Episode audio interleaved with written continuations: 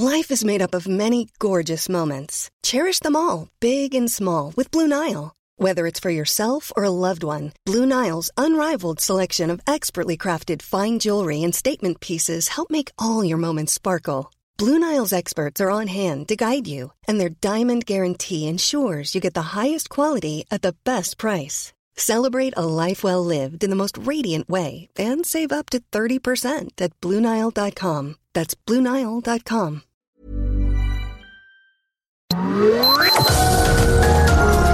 Heraldo Media Group presenta Sergio Sarmiento y Lupita Juárez. Información veraz y oportuna con un toque personal y humano. Por El Heraldo Radio, donde la H suena y ahora también se escucha.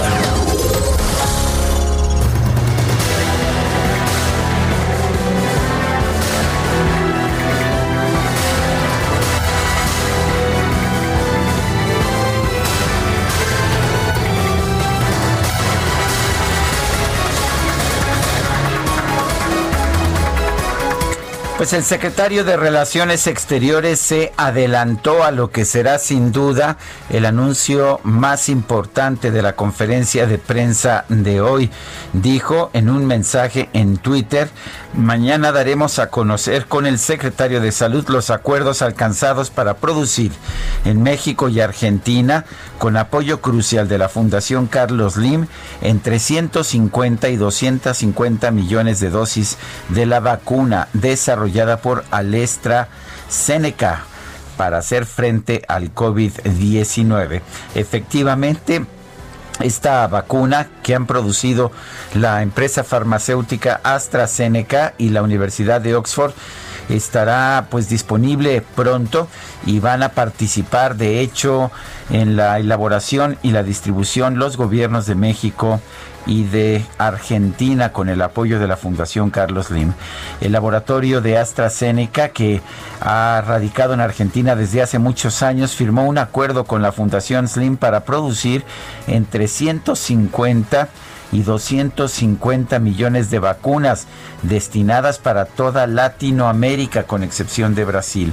Las vacunas estarán disponibles para el primer semestre del 2021 y se distribuirán equitativamente entre los países que así lo demanden.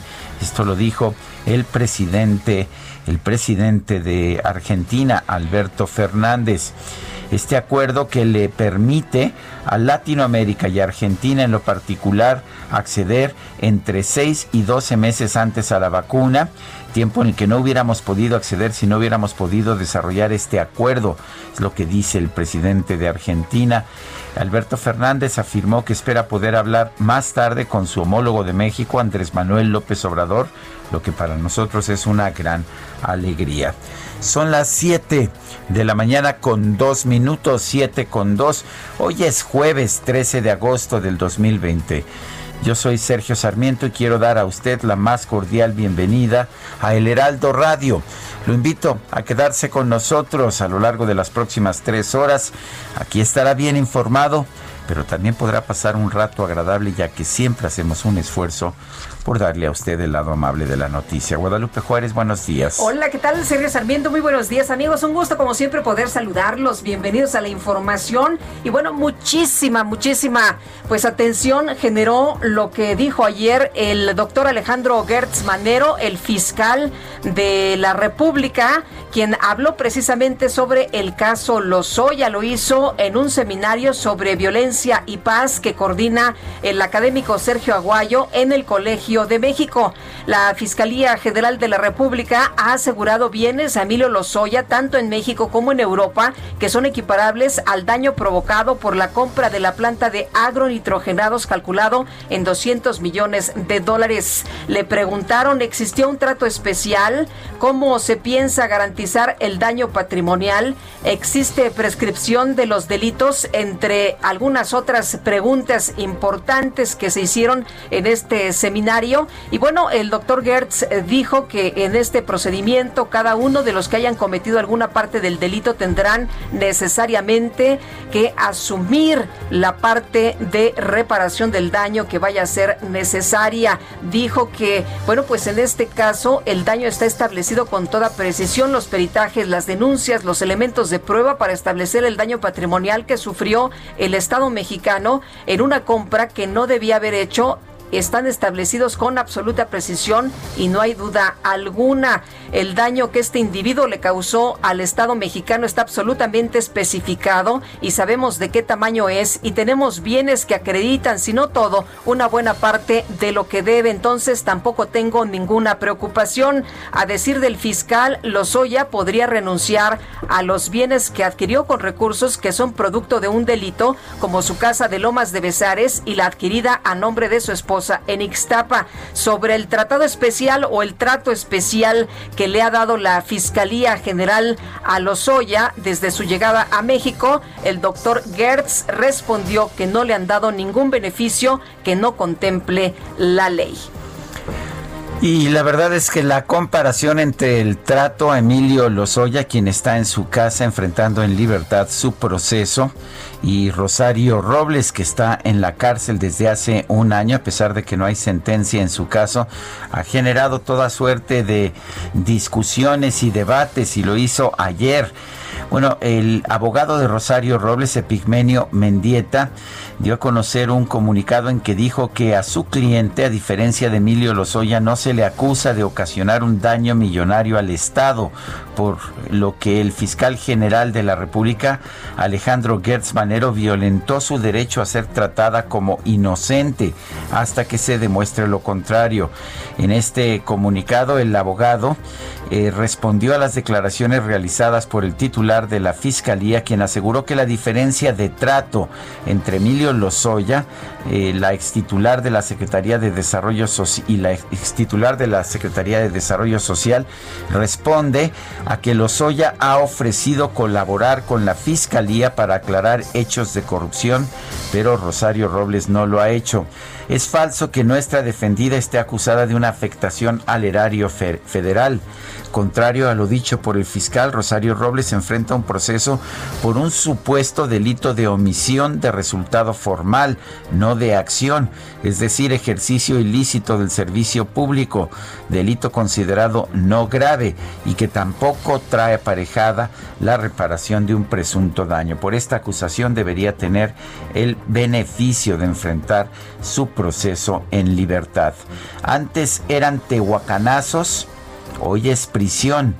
Pareciera que Robles Berlanga está privada de su libertad por no querer colaborar con las autoridades cuando en este país ese hecho no es ningún delito, es lo que dice el abogado de Rosario Robles.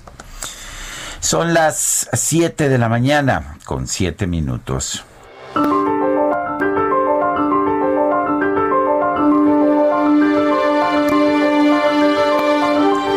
A los amigos justicia y gracia, a los enemigos la ley a secas. Benito Juárez.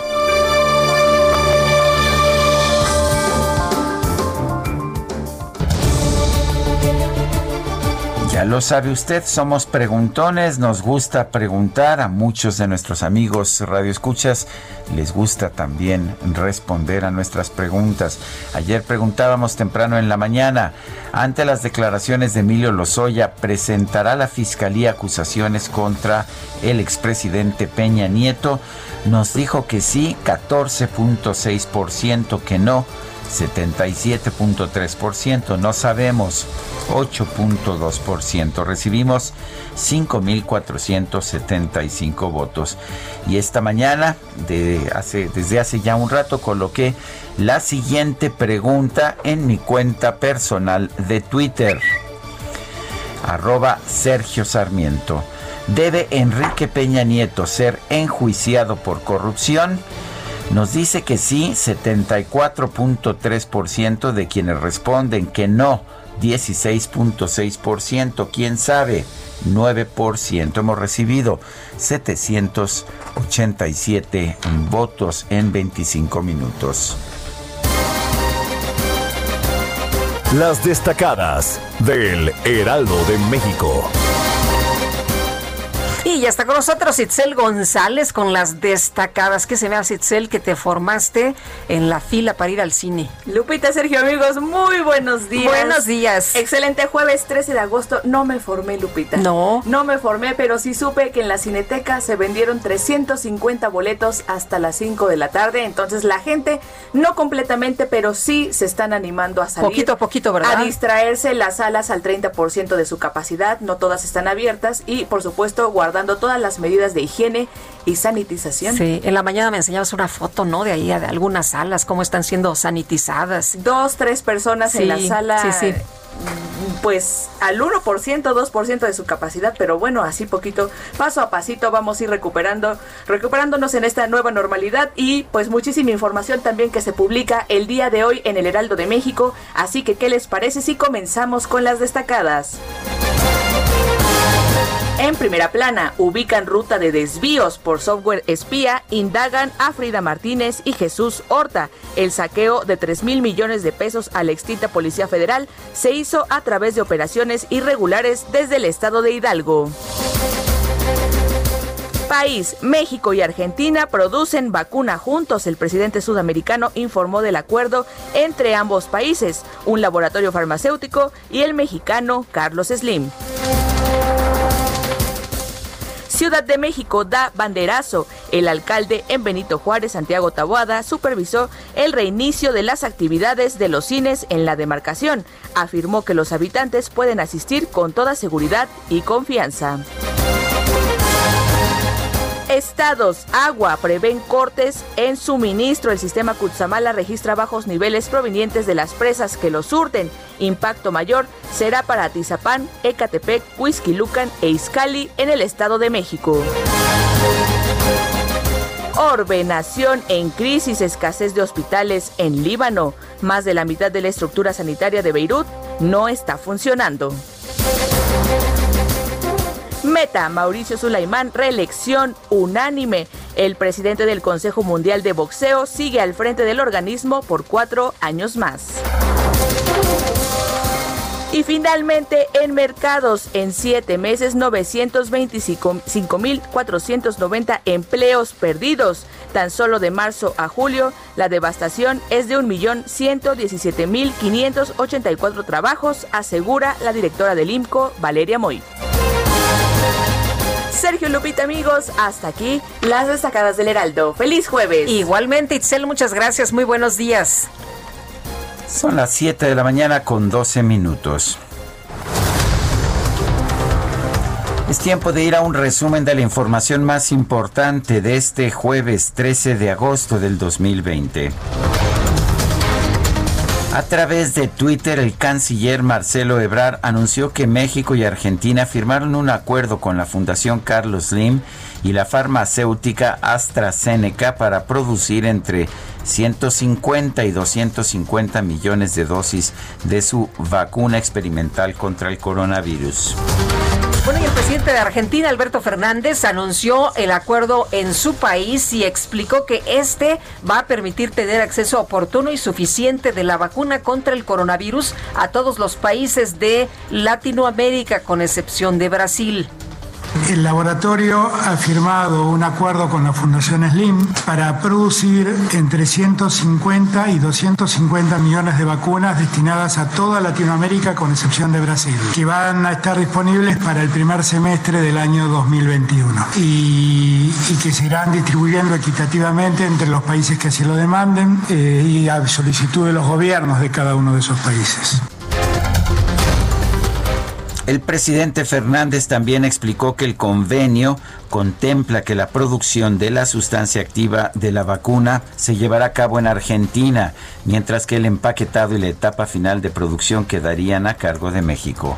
En Argentina, AstraZeneca eligió al laboratorio MabScience, que será responsable de la producción de la sustancia activa de la vacuna. Esto es un inmenso desafío para la industria nacional y para nosotros es también un reconocimiento a la calidad de los laboratorios argentinos, en particular de MabScience. México será el encargado de envasar la vacuna y de completar el proceso de producción de la misma. Y finalmente, toda la producción se distribuirá en forma equitativa a demanda de los gobiernos latinoamericanos. Bueno, y en estos momentos, en la conferencia de prensa con el presidente Andrés Manuel López Obrador, el secretario de Relaciones Exteriores, Marcelo Ebrard, ha tomado la palabra. La vacuna llegase o pudiese distribuirse en México dentro de más de un año, se adelante seis, siete meses. Y esa diferencia es todo, para la economía, para la salud, para todo. Entonces, esa ha sido la insistencia del presidente López Obrador desde hace meses que estamos en este tema. Ahora, explico que como el objetivo no es el lucro, se busca una fundación, en este caso la Fundación Slim, que ha sido promovente de este acuerdo, debo decirlo. Eh, cuando fuimos a Washington, el ingeniero Slim se lo comentó al señor presidente de la República, los avances que ya se tenían, y ahí se acordaron dar pasos subsecuentes. de lo que se dice esta mañana en la conferencia de prensa le tendremos todos los detalles. Silvia Varela, directora general de AstraZeneca en México, señaló que la empresa trabaja con México y Argentina aprovechando su capacidad productiva para facilitar la vacuna de una forma equitativa. Y por su parte, la Fundación Carlos Lim consideró que en caso de que se demuestre la eficacia y seguridad de la vacuna y sea aprobada por las autoridades sanitarias, va a contribuir de manera importante a evitar más pérdidas de vidas a causa de la pandemia. Por otro lado, el gobierno de Rusia anunció que la primera tanda de su vacuna contra el coronavirus, Sputnik 5, estará lista dentro de dos semanas. Los médicos que atienden a pacientes de COVID-19 en ese país serán los primeros en ser inmunizados. Y la Organización Mundial de la Salud señaló que espera con impaciencia poder analizar los resultados de los ensayos clínicos de la vacuna contra el COVID que fue desarrollada en Rusia.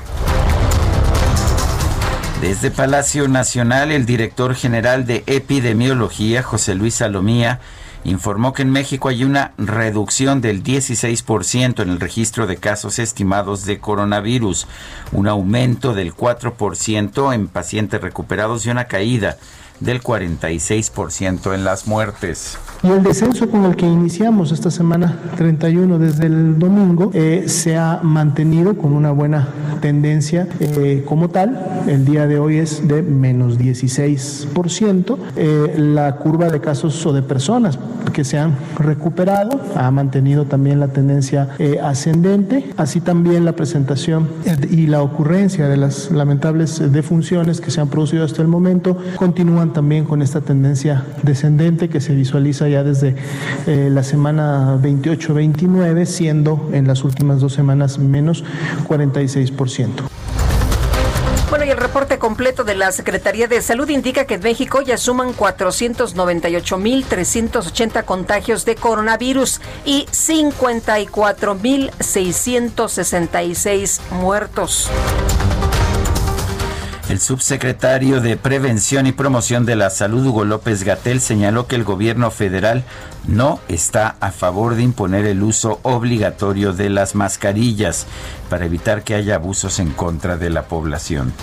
Y eso en un país que ha sido asolado por abusos de autoridad, por actos de violación de los derechos humanos, por una violencia social muy lamentable, puede resultar en el enorme riesgo de que se vuelvan a abusar de los derechos humanos él lo usara y el presidente lo usara, el cubrebocas, pues eh, a lo mejor sería un buen ejemplo para que otras personas hicieran lo mismo. Pero pues ahí está, ahí está, es auxiliar, lo vuelve a decir López Gatel, eh, sin olvidar el lavado de manos y todos los demás eh, consejos que ha dado. El gobernador de Nayarit, Antonio Echevarría, informó que cinco de sus familiares fueron diagnosticados con COVID-19, su madre, su esposa, su hijo, su hermana y su abuela.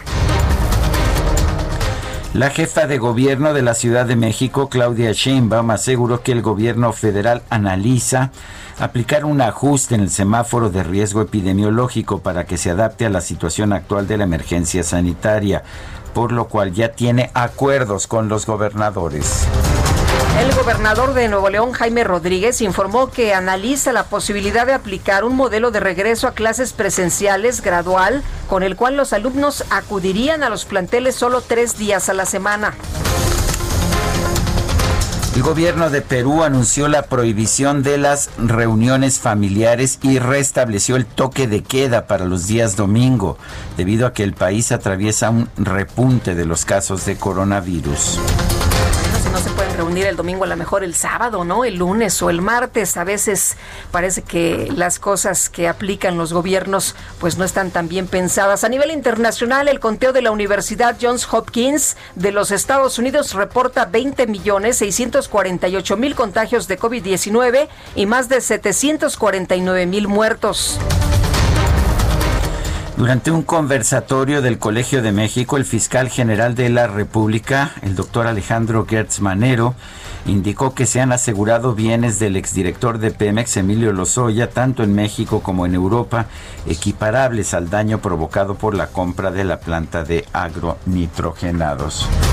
Bueno, el fiscal Gertz Manero también señaló que tiene la certeza de que todos los delitos por los que se le acusa a Emilio Lozoya no han prescrito. Eh, ahí sí yo me voy a permitir, y te, lo, te ruego tu comprensión, no dar los datos procesales con los que nosotros tenemos la certeza de que no hay este, prescripción, porque sería un trabajo inútil y además sería ponerse en, ridículo salir a, defender un, tema que sabemos que finalmente va a tener un, problema de, nulidad en el momento en que nosotros lo judicialicemos, porque nos va a decir, oye, tú no me puedes pedir una, este, una acción penal por un delito que está prescrito. Bueno, pues uno de los delitos que aparentemente está ya prescribió son los delitos electorales, los que tienen que ver con la financiación ilegal del PRI y del Partido Verde en la campaña presidencial del 2012. La Suprema Corte de Justicia negó otorgar un amparo al empresario Shen Li Yegon, acusado de 12 cargos como delincuencia organizada para cometer delitos contra la salud, con el que buscaba obtener su libertad bajo el argumento de que los crímenes ya prescribieron y la Unidad de Inteligencia Financiera y el Consejo Coordinador Empresarial firmaron un convenio para trabajar en la prevención y el combate de los delitos de operaciones con recursos de procedencia ilícita y financiamiento al terrorismo. La unidad de inteligencia financiera bloqueó las cuentas bancarias de Hugo Bello, líder de la Confederación Libertad de Trabajadores de México, por presuntamente crear una red de prestanombres para inyectar recursos obtenidos a través de delitos como el secuestro y la extorsión. El ex tesorero del gobierno de Quintana Roo, José Alejandro Marrufo, fue detenido en Mérida, Yucatán, a más de dos años de que se giró una orden de aprehensión en su contra por presunto peculado. El Tribunal Federal de Justicia Administrativa ratificó sanciones impuestas por la Auditoría Superior de la Federación a dos responsables de la construcción del monumento Estela de Luz por la simulación de compra de acero a mayor precio del real. Este miércoles, un juez federal vinculó a proceso a Juan Antonio Yepes Ortiz, alias El Marro, líder del cártel de Santa Rosa de Lima, por el delito de delincuencia organizada en su modalidad de robo de combustible. Una juez de distrito de amparo en materia penal rechazó otorgar una suspensión definitiva a José Ángel N., el Mochomo, líder del grupo criminal Guerreros Unidos y presunto implicado en el caso Ayotzinapa. En Zapopan, Jalisco, fue asesinado Jonathan Alberto Santos, estudiante de la Universidad de Guadalajara y activista por los derechos de la diversidad sexual. La Fiscalía del Estado informó que el caso es investigado bajo el protocolo de feminicidio por la identidad sexual de la víctima. Este miércoles, autoridades de la Ciudad de México llevaron a cabo la primera audiencia de juicio oral en contra de Mónica N., directora del colegio Repsamen, imputada por su presunta responsabilidad en la muerte de 26 personas en el sismo del 19 de septiembre de 2017. Y la Comisión Reguladora de Energía frenó la publicación del acuerdo que establecía un mecanismo para que los usuarios de paneles solares residenciales y comerciales pudieran vender energía eléctrica a otros usuarios o a sus vecinos. Y el piloto mexicano de Fórmula 1, Sergio Pérez, dio negativo una prueba de coronavirus, por lo que este fin de semana podrá participar en el Gran Premio de España.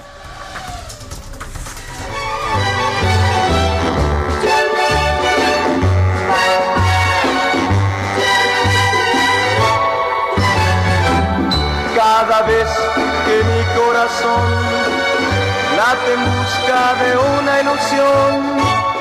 Rin, rin. Besos por teléfono es lo que está mandando César Costa, quien nació el 13 de agosto de 1941. Si yo fuera tú, Guadalupe, le tomaría la llamada. Ah, sí. Hombre, no, yo mejor le quiero mandar besos a Dunstan del Valle, que está cumpliendo años esta ¿También mañana. hoy? Sí, también hoy. ¿Por teléfono? Por teléfono. Bueno, es César Costa. Vamos a estar escuchando a César Costa en esta mañana de 13 de agosto. Besos encontré el cariño que siempre anhelé. Oh sí, mi amor, déjame decir. Sergio Sarmiento y Lupita Juárez quieren conocer tu opinión, tus comentarios o simplemente envía un saludo para ser más cálida esta mañana. Envía tus mensajes al WhatsApp 5520 109647.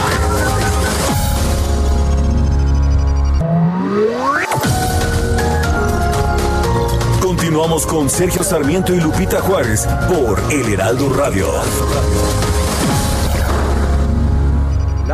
Y se amaban, siempre le quiso regalar flores, besos y eternamente su corazón.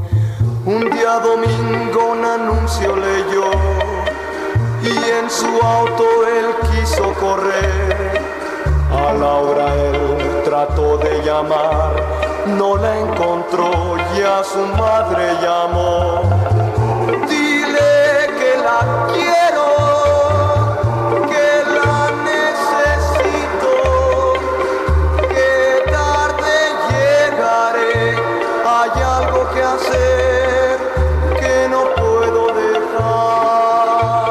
César Costa, bueno, ya más nos falta ver los teléfonos aquí, este, iluminando, bueno.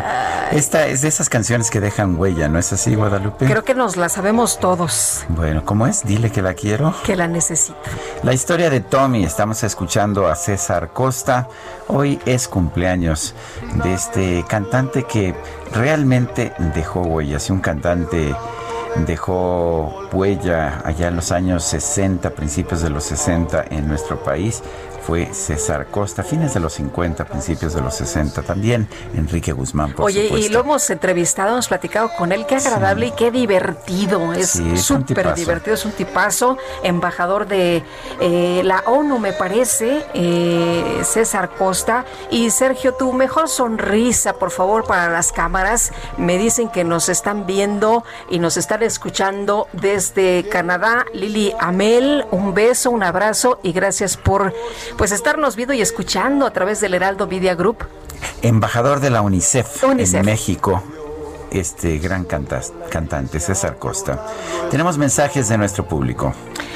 Buenos días, Lupita y Sergio, los escucho todas las mañanas y es un placer. Muchas felicidades por su programa. Por otro lado, a Rosario Robles la tienen en la cárcel simplemente porque es mujer. No digo que sea inocente, pero la justicia en este país es más estricta para las mujeres y para los pobres. Así es en México y más con el circo que está armando AMLO. Soy Rocío Sandoval.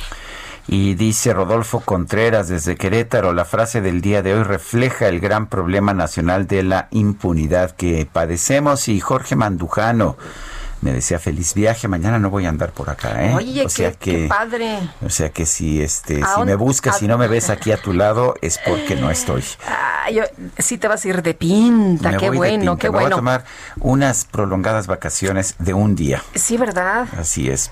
Eh, todo el mundo se toma vacaciones en verano. Nosotros somos poco de vacaciones, ¿verdad? Somos bastante, nos gusta estar aquí trabajando, eh, nos tomamos muy pocas vacaciones y yo lo que a veces hago en el verano es que me tomo un día aquí, un día allá los dosificas. Los dosifico. Eso tiene que hacerse. Oye, y vámonos con la información esta mañana, información importante desde Palacio Nacional. Ha tomado ya la palabra el secretario de Relaciones Exteriores, Marcelo Ebrard, tal y como lo anunció ayer en su cuenta de Twitter, estuvo hablando de la vacuna. A ver, de la vacuna contra el COVID. Augusto Tempa, cuéntanos.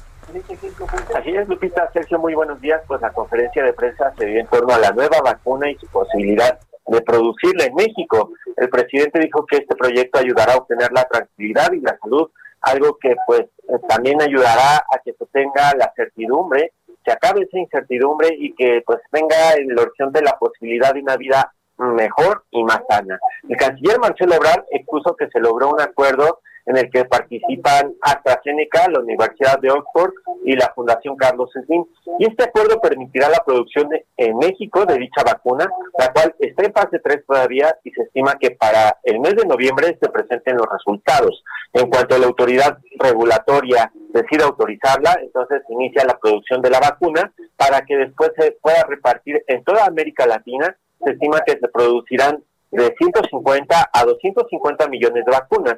Carlos, Carlos Slim dijo que hace aproximadamente 10 semanas inició el proceso de acercamiento con la Universidad de Oxford. La fundación participará con la, en la disponibilidad de los recursos que se necesiten y esta participación es sin fines de lucro. Se buscará que pues esta vacuna sea a precios, bueno, se obtenga a precios accesibles.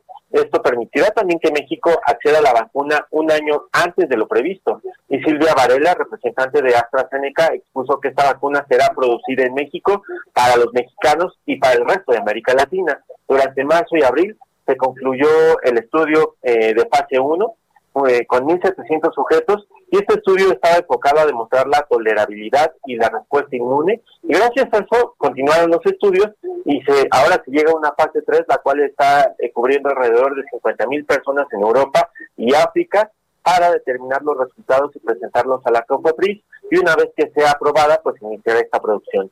La fase activa se producirá en, en Argentina y será envasada en México para que de aquí sea distribuida en el resto de los países.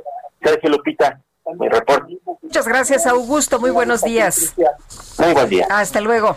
Tenemos eh, en estos momentos, según, uh, según la Secretaría de Salud, 498.380 contagios de coronavirus, más de 54.000 decesos. Es muy probable que hoy mismo lleguemos a los 500.000 contagios. Pero es real esta cifra. Y bueno, ¿qué podemos esperar? De hecho, en materia de contagios, vamos a conversar con el doctor en ciencias matemáticas Arturo Erdeli. Él es profesor de tiempo completo en la FESA Catlán de la UNAMI y ha estado ofreciendo una serie de comentarios muy ilustrativos acerca de las tendencias reales de la pandemia de coronavirus. Doctor Erdeli, gracias por tomar nuestra llamada. Muy buenos días, Sergio Lupita, a sus órdenes. En primer lugar, eh, supuestamente hoy llegaríamos a los 500 mil contagios. Eh, sabemos que, que no es real la cifra, que pues que la falta de pruebas hacen que pues, el número sea inferior a lo que sería, pero ¿tenemos alguna idea de cómo estamos y a dónde vamos? Pues te diría que de seguimiento que yo doy constantemente a las cifras oficiales, eh, consciente de que pues hay un subregistro como en todas partes del mundo también hay que decirlo no no hay forma de contarlos a todos. Quizás lo que cambia de un país a otro es que en, algunos se cuenta menos que en otros no que es el caso de México porque es de los que menos pruebas hace en el mundo por por millón de habitantes. Pero aún así bueno uno puede ir siguiendo la tendencia de la epidemia consciente de ello. Y si bien ya se empieza a ver una ligera tendencia descendente en el número de nuevos casos reportados y las nuevas defunciones que van reportando, eh, te diría que ese descenso, por un lado, es demasiado lento. Entonces, eh, hay que tener cuidado cuando nos hablan de que parece que ya está descendiendo. Lo está haciendo tan lento que va a alcanzar todavía a acumular muchos contagios y muchas defunciones por este coronavirus aquí fin de año. Y por otro lado, eh, hay un indicador que quizás cada vez va a haber que hablar y, monitorear más, que es la positividad. ¿Qué es la positividad? Es el porcentaje del total de pruebas que se aplican, que se tiene resultado, cuál, eh, qué porcentaje sale positiva. ¿no? En el caso de México, la positividad anda casi en 50%. Esto es, de cada dos pruebas que se aplican, una sale positiva. Entonces, ¿eso por qué nos dice que se están haciendo pocas pruebas en México? Porque a nivel internacional la Organización Mundial de la Salud ha dicho que una que la positividad no debería de exceder de 10-12%. Eso es lo que nos dice que no estamos eh, midiendo bien el fenómeno. Entonces, en un entorno de tanta positividad, si encima empiezas a disminuir poco a poco el número de pruebas, que es lo que ha estado sucediendo en varias entidades federativas, no en todas, pero sí en varias, pues eso provoca que artificialmente parezca que está descendiendo el número de casos, cuando cuando no es así, que ese descenso es justo por la reducción de pruebas, no porque estoy disminuyendo el contagio. Doctor, usted siempre tiene otros datos, siempre nos muestra otros datos. ¿Qué es lo que no se toma en cuenta por parte de las autoridades? ¿Qué es lo que modifica precisamente la información de lo que usted nos presenta a lo que presentan en las conferencias de la tarde? Pues mira, yo, yo te diría que no es que yo tenga otros datos, yo uso exactamente los mismos datos oficiales que publica la Secretaría de Salud. Más bien yo lo que tengo son otras gráficas y otras interpretaciones de esos de esos mismos datos. Es decir, con los mismos datos se pueden hacer cálculos, interpretaciones que, que vayan en un sentido o en otro. Entonces, la parte de la que eh, ya, ya no se menciona o se habla mucho por parte de las autoridades, aunque los datos ahí están, es que tenemos niveles elevadísimos de positividad, entonces en ese entorno estar hablando, aunque sea cierto en las cifras oficiales, que el número de nuevos casos diarios está eh, ligeramente descendiendo y que las defunciones también, con esos niveles tan altos de positividad, pues no es creíble, puede ser eh, bastante engañoso. Entonces más es, es, más un tema de interpretar correctamente los datos que tienen, conscientes de las limitaciones de medición que tenemos en México. Bueno, entonces lo que estamos viendo es si hay un descenso, eso es lo importante, pero el descenso es muy muy ligero, es, es una de alguna forma es una meseta que se está prolongando. Así es, y digamos, a mí por ejemplo la parte que más me preocupa, aunque eh, se ha hablado mucho de ello, ¿no? De, la cantidad eh, de fallecimientos que hemos acumulado, ¿no? Que, que ya exceden los 54 mil que esas disfunciones, aunque lamentables, ya son irremediables. A mí me preocupa más lo que se viene todavía y lo que se puede acumular. Es decir, estuve analizando e incluso difundiendo algunas eh, proyecciones de que de continuar la tendencia actual, este, cómo, cómo podría seguir evolucionando y cómo podríamos seguir acumulando defunciones en México. Y pues las proyecciones coinciden con las de otras instituciones como la Universidad de Washington o UCLA, este, que, nos dice que podemos cerrar el año eh, por arriba de las 100.000 defunciones. Entonces eso nos habla de que de continuar la tendencia actual y de continuar la estrategia actual, todavía podemos acumular otro tanto de funciones que podrían evitarse si hubiera un cambio radical en la estrategia, por ejemplo, invitando a la población a un uso generalizado, intensivo de, los cubrebocas o, mascarillas, cosa que se ha ido dando en algunos ejecutivos estatales, pero que desde el gobierno federal no ha habido un mensaje claro y contundente de los beneficios que puede traer el uso generalizado de cubrebocas. Si no vemos al presidente de la República y al subsecretario de Salud constantemente utilizando ese eh, cubrebocas, no va a llegar el mensaje al grueso de la población y sí se podrían evitar muchas más muertes de las que podemos llegar a tener. Eh, doctor, la información que se maneja de 180 mil personas que puedan perder la vida y 7 millones, un poquito más de infectados, ¿puede ser eh, cierta? ¿Podemos estar moviéndonos en esos rangos? Sí, porque digamos, esta previsión que, que te comenté ahorita de que podríamos de seguir la tendencia como va, ojalá no siguiera, pero de seguir como va que podríamos cerrar el año 2020 por arriba de las 100.000 muertes confirmadas.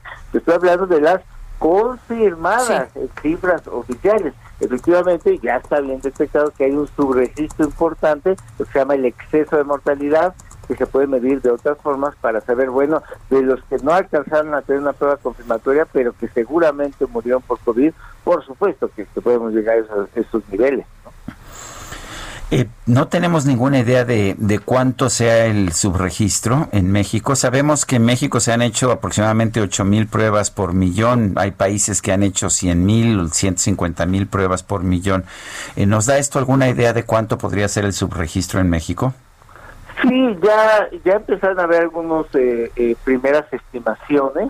Eh, porque hay algo que justamente se llama así, el, análisis del exceso de mortalidad, que básicamente consiste en que ya se sabe año con año más o menos cuántas muertes se esperan al año siguiente con base en la experiencia de años anteriores. Y entonces cuando ocurre algo inusual como es una epidemia, pues todo lo que quede por arriba de eso que se esperaba ya pues se lo atribuye uno al evento nuevo que en este caso es la, epidemia. Entonces sí ya hay algunos estudios de los primeros que se publicaron, los publicaron Mario Romero Zavala y Loreando Spegel en la revista Nextos, eh, un artículo muy bueno se llama ¿Qué nos dicen las actas de defunción? Primero lo hicieron para la Ciudad de México y luego ya después lo hicieron a nivel nacional y ellos hasta el momento han estimado que el factor por el que hay que multiplicar las muertes confirmadas es como de 3.5 veces, ¿no? Hasta el momento, eso todavía se tiene que revisar, pero incluso el mismo subsecretario de Salud en alguna ocasión dio a entender que sí, que, ellos también están analizando eso, que podría ser hasta tres veces. Entonces, bueno, parece que por ahí va a estar el factor por el que hay que multiplicar las confirmadas para tener el tamaño real de, de las defunciones en México. Doctor Arturo Erdeli, gracias por conversar con nosotros esta mañana. Encantado, Sergio Lupita, que tenga muy buen día. Gracias, doctor, muy buenos días. Y bueno, ayer mucha, mucha atención generó este encuentro del fiscal Alejandro Gertz Manero en un conversatorio sobre el caso Lozoya dentro del seminario sobre violencia y paz que coordina Sergio Aguayo en el Colegio de México. Y bueno, pues precisamente para conocer más sobre lo que se dijo en este conversatorio, vamos a platicar con el mismísimo Sergio Aguayo, eh, profesor del Colegio de México, investigador y escritor. Doctor, ¿qué tal? Muy buenos días. Lupita, muy buenos días. Tocayo, ¿cómo estás? Bien, Tocayo. Este, qué gusto oírte, además de leerte. Sí, ¿verdad? Bueno, hace, hace tiempo que no nos vemos. Siempre estamos, yo estoy siempre al pendiente de tus columnas. También este tema de violencia y paz ha sido uno, de tus temas de obsesión, casi diría yo, en los últimos tiempos. Pero tuviste oportunidad de tener al doctor Alejandro Gertz Manero en un momento muy importante. ¿Qué te llamó la atención de lo que declaró el doctor Gertz Manero? Sergio, bueno, sí, tienes razón, tengo 40 años aproximadamente estudiando eh, los temas de violencia y paz desde diferentes ángulos. Mira, eh, me llamaron la atención, me podría detener en comentar lo que está en los medios. Eh, creo que es innecesario regresar al tema eh, aun cuando luego puedo decir algo sobre eso. Pero lo que más me llamó la atención fue la disposición del eh, fiscal a hablar con claridad y a exponerse a, una serie de preguntas muy duras, muy claras, muy directas, eh, no solo uh, sobre los ollas, sino sobre las revelaciones que hace el presidente en las mañaneras, eh, sobre la comparación con el caso Rosario Robles, es decir, estuvo muy dispuesto eh, a hablar claro. Segundo, su capacidad de síntesis. En un eh, país donde el discurso público se caracteriza por la verborrea y el exceso, me pareció muy saludable y grato escuchar a alguien que se va al corazón del, de los asuntos y expone su punto de vista y a partir de ahí, bueno, ya cada quien tendrá que eh, opinar, pensar, afinar sus puntos de vista sobre diferentes temas. Eh, doctor, usted hablaba de lo fuerte que fueron las preguntas. Eh, se le preguntó pues prácticamente cosas que están ahí en la mesa, pero que nadie había tenido oportunidad de escuchar. Por ejemplo, eh, esto de si existió un trato especial, que fue una de las preguntas que, que usted hizo. Y bueno, ahí cómo, cómo ve usted la, la respuesta sobre, sobre este tema, porque mucha gente está hablando de que sí se ha dado un trato especial porque pues no ha pisado la cárcel y el doctor Gertz Manero habla de que conforme a la ley se está actuando? Eh, Lupita, es, es, una, es, una, es una muy buena pregunta. La responderé en sus varios niveles. Eh, primero, su respuesta fue, eh, se le está dando un trato, eh, ese trato, porque va a ser un testigo protegido en los temas por los que fue extraditado. Es decir, lo, lo interpretas, mi interpretación. Lo que nos dijo fue, eh, trajimos a Emilio Lozoya de España por dos asuntos, fundamentalmente Odebrecht y la planta de hidronitrogenados. Esos eran los dos asuntos.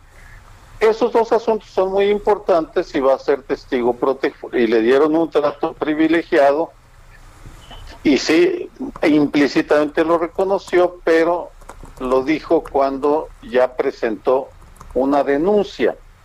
Y en el momento que Lozoya presentó la denuncia este eh, martes, en ese momento se rompió el pacto de silencio e impunidad que tenía un siglo, porque nunca antes un acusado de corrupción de ese nivel había judicializado lo dicho. Eso es, el, eso es una dimensión. Segunda dimensión, en otra pregunta posterior, eh, sobre el mismo tema, sobre, los delitos, dice, bueno, eh, que se le esté, que se esté tratando, abordando ahora esos dos asuntos es porque se le está juzgando por lo cual, eh, por las razones que se le extraditó pero si durante el camino salen otros asuntos, que se, le va a imputar responsabilidades. Es decir, eh, miren, me llamó la atención el, el, cuidado que tuvo para no anticipar su estrategia. Hay en un momento en el que le, en el que dice yo no le voy a hacer el trabajo a la defensa de los imputados, Emilio Lozoya en este caso, Videgaray o Enrique Peña Nieto, eso, es, eso que lo adivinen, yo me guardo mi estrategia, pero cuando responde en ese sentido, eh, deja abierta la posibilidad que a Lozoya se le puedan imputar otras eh, o por otros delitos por los que no fue extraditado, porque de acuerdo a los tratados de extradición solo se puede juzgar a una persona por los delitos por los que se le trajo. Claro, como se allanó el proceso, ya no, ya no va a ser esto necesario. Oye, me, llamó mucho la atención la respuesta que dio al trato diferenciado de Rosario Robles y Emilio Lozoya. ¿Qué te pareció a ti esta respuesta? Que fundamentalmente es, bueno, es que Rosario no colabora. Bueno, esa es la esencia del... Eh, y es lo que tú sabes, por ejemplo, las leyes RICO, que en, cuando en donde se ¿qué son las leyes para perseguir eh, criminales del, gentes del crimen organizado en Estados Unidos ahí viene la figura del criterio de oportunidad. El, y lo que está diciendo lo que dijo fue pues Rosario nunca eh, habló sobre los otros actores en, eh, en el juicio de la estafa maestra. Eh, los oye así. Eh, Ahora va al corazón una vez más de la que para mí ese es el corazón de este juicio, que rompe el pacto de impunidad. Es la primera vez que se rompe en la historia. Y te podría decir un listado, podríamos ir por un listado de todos los que han caído en la cárcel y se han quedado callados. Raúl Salinas, Elvester Gordillo, Díaz Serrano. Nunca judicializaron, pese a que, por ejemplo, Raúl Salinas en una conversación telefónica que le grabaron, ilegal por tanto, ante los jueces, eh, dice que la, el, dinero de la partida secreta era de Carlos Salinas de Gortari. Que, el dinero que, que depositó en las cuentas de Suiza, que, que, los acercamientos con empresarios los hizo por instancias de, de Salinas de Gortari, de su hermano Carlos Salinas de Gortari.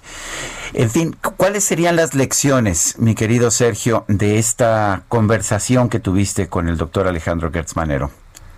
Mira, eh, para mí que ojalá y los gobernantes, nuestros gobernantes entiendan la virtud o las ventajas que tiene eh, dialogar con la sociedad de una manera clara y abierta. Y siendo diciendo, bueno, estas cosas no las voy a decir. ¿Cuál es mi estrategia? Eso no lo voy a decir. Pero fuera de eso yo les puedo explicar en detalle qué es lo que pasa y la sensación que quedó en los integrantes del seminario eh, es, eh, fue que dejó un buen sabor la actitud. Ahora, no quiere decir que se esté de acuerdo absolutamente en todo lo que dijo. Yo, yo, me quedo con eso. Para mí, porque uno de los problemas que tenemos, Lupita, Sergio, es eh, la distancia, la fractura entre sociedad y funcionarios, gobernantes. El día de ayer, durante una hora, se rompió esa fractura y pudimos dialogar sin ningún, con un enorme respeto, eso sí, pero con enorme claridad. Yo no dejé, yo no frené ninguna pregunta incómoda, las dejé pasar, las que yo leía, porque otras se las hicieron directamente los integrantes del seminario. para mí eso fue lo principal, independientemente de las consecuencias que tenga en el terreno judicial los abogados de Rosario Robles ya ayer mismo en la tarde sacaron un comunicado dando su versión de los hechos, legítimo. Eso es parte de la vida en un país democrático. Pues mi querido Sergio Aguayo, profesor del Colegio de México, investigador y escritor, gracias por hablar con nosotros. Gracias, Tocayo. Gracias, Lupita. Hasta luego, doctor. Muy buenos días. Qué gusto saludarlo. Bueno, pues uh, hizo, hizo nota Sergio Aguayo con este seminario con el doctor Alejandro Gertz Manero. Son las 7 de la mañana con 54 minutos. Guadalupe Juárez y Sergio Sarmiento estamos en el Heraldo Radio.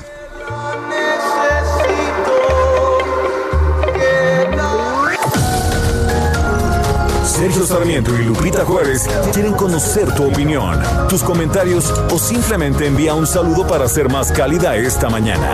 Envía tus mensajes al WhatsApp 5520 109647.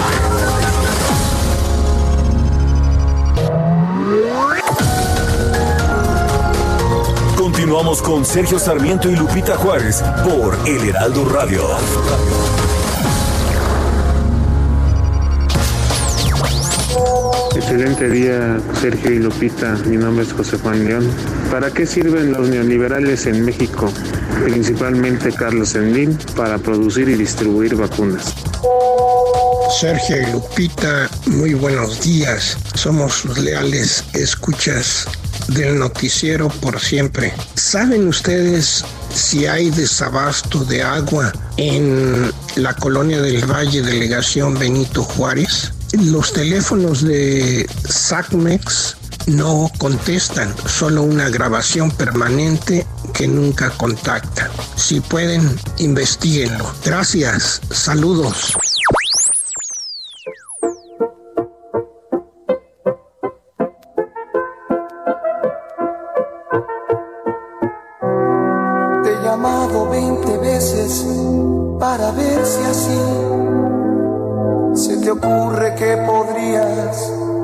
Al fin. Solo trato de explicar que cometí un error y que más que tú lo estoy sintiendo yo. Y he mandado tantas flores a tu casa, sí, que me dicen que parece ya un jardín yo no alcanzo a comprender qué es lo que pasa en ti, que no dejas ni un recado para mí. Tengo tanto que decir que no sé cómo empezar. Un minuto nada más. Seguimos escuchando música de César Costa. Hoy es su cumpleaños. Esta canción se llama Tierno. Como nunca fui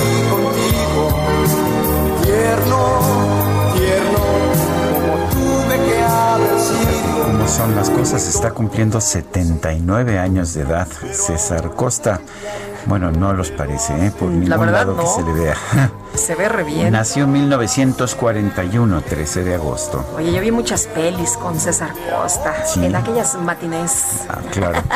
¿Alguna vez, alguna vez platícale a nuestro público de tus, de tus matinés? Tú ya me has platicado cómo, cómo te gustaba, cómo te llevaban a las matinés desde muy chica. Nos llevaban, nos dejaban ahí en el cine y nos metíamos solo, ya sabes.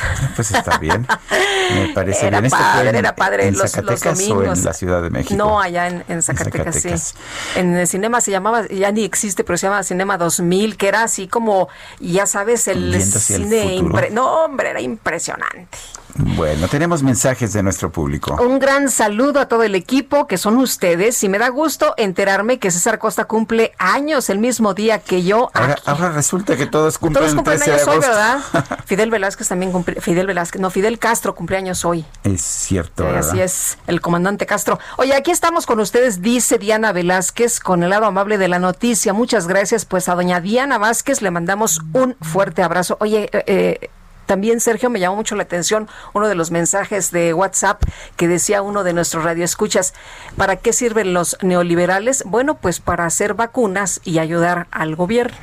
Fíjate. Bueno, eh, con César Costa me acuerdo de mis hermanos mayores que lo escuchaban. Un fuerte abrazo a distancia. Saludos, Francisco, 1955. Y señor Sarmiento dice, familia Rivero Terán, qué buen programa. Buenos días. Saludos desde Isla Aguada. Y Violeta López, muy buenos días, Sergio Lupita y equipo del Heraldo. Que sea la M día de abundantes bendiciones para todos. Les mando un saludo cordial y sí al uso de cubrebocas. Sigamos cuidándonos. Totalmente de acuerdo con usted, hay que usar el cubrebocas. Oye, y uno de los eh, amigos del auditorio también decía, oigan, no tenemos agua aquí en la colonia del Valle. SACMEX, eh, SACMEX por favor, SOS. Son las 8 de la mañana con 4 minutos. El pronóstico. Nayeli Loza, qué gusto saludarte esta mañana. ¿Cómo nos va a ir en eh, cuestión de clima? ¿Qué nos cuentas? Buenos días. Hola, muy buenos días a ustedes y a su amable auditorio. Bueno, pues para este día la onda tropical número 26 será absorbida por la zona de baja presión con alta probabilidad de desarrollo ciclónico al suroeste de las costas de Jalisco, por lo que originará lluvias puntuales muy fuertes en Nayarit, Jalisco, Colima y Michoacán. Rachas de viento de 50 a 60 kilómetros por hora y oleaje de 1 a 3 metros de altura, significante en las costas de Jalisco y Colima. Por la tarde, canales de baja presión asociados con divergencia en la atmósfera superior generarán lluvias puntuales fuertes, descargas eléctricas y posible que granizo en zonas del noroeste, centro y sureste del territorio nacional. Finalmente, el ingreso de la nueva onda tropical número 27 incrementará la probabilidad de lluvias en la península de Yucatán. Además, se pronostican temperaturas máximas superiores a 45 grados Celsius en Baja California, Sonora y Chihuahua. Continuamos con las lluvias en gran parte del territorio nacional y para el Valle de México, bueno, estamos esperando lluvias con intervalos de chubascos en zonas de la Ciudad de México, cielo medio nublado, nublado durante el día, descargas eléctricas y posible caída de granizo. Muy bien. Nayele, muchas gracias. Muy buenos días. Buenos días, hasta luego. Una juez federal admitió a trámite un amparo promovido por la defensa de Rosario Robles, exsecretaria de Desarrollo Social, para afrontar su proceso penal en libertad. Está a punto de cumplir un año en el penal de Santa Marta, Acatitla. Tenemos en la línea telefónica a su abogado, Epigmenio Mendieta Valdés. Licenciado Mendieta Valdés, buenos días. Gracias por tomar nuestra llamada. Sergio, Lupita, ¿cómo están? Los saludo con enorme gusto a ustedes y a su amable auditorio. Gracias, muy buenos días. Ayer publicaban ustedes una pues un, un, comunicado en el que decían que fundamentalmente la exsecretaria está siendo castigada, eh, negándosele el derecho al, a enfrentar su juicio en libertad porque se niega a colaborar. Cuéntenos un poco de esta, de esta situación. Sergio, eh, tú decías hace un momento que está a punto de cumplir un año. Precisamente el día de hoy, 13 de agosto de 2020, Rosario Roble cumple un año de estar en la cárcel y está en la cárcel derivado de una medida cautelar completamente desproporcional, violatoria del principio de, de mínima intervención y a partir de datos falsos. Y el día de ayer precisamente hubo la necesidad de salir a, hacer un comunicado de prensa, porque en la conferencia que estuvo el fiscal general organizada por el Colegio de México, se hicieron una serie de apreciaciones y aseveraciones que sí era necesario salir a, corregir. La primera de ellas y la más importante, Sergio, Rosario Robles no afectó el patrimonio de la federación con cantidad alguna. De eso no está acusada. Ella está acusada de un delito eh, de, resultado formal, es decir, no traería aparejado una afectación al patrimonio de la federación y no traería aparejado una reparación del daño. Pero ahora, la parte más importante, el fiscal ah, dice que Rosario Robles está en la cárcel y continuará en la cárcel por no ser solidaria con el Estado, es decir, es decir, por no colaborar.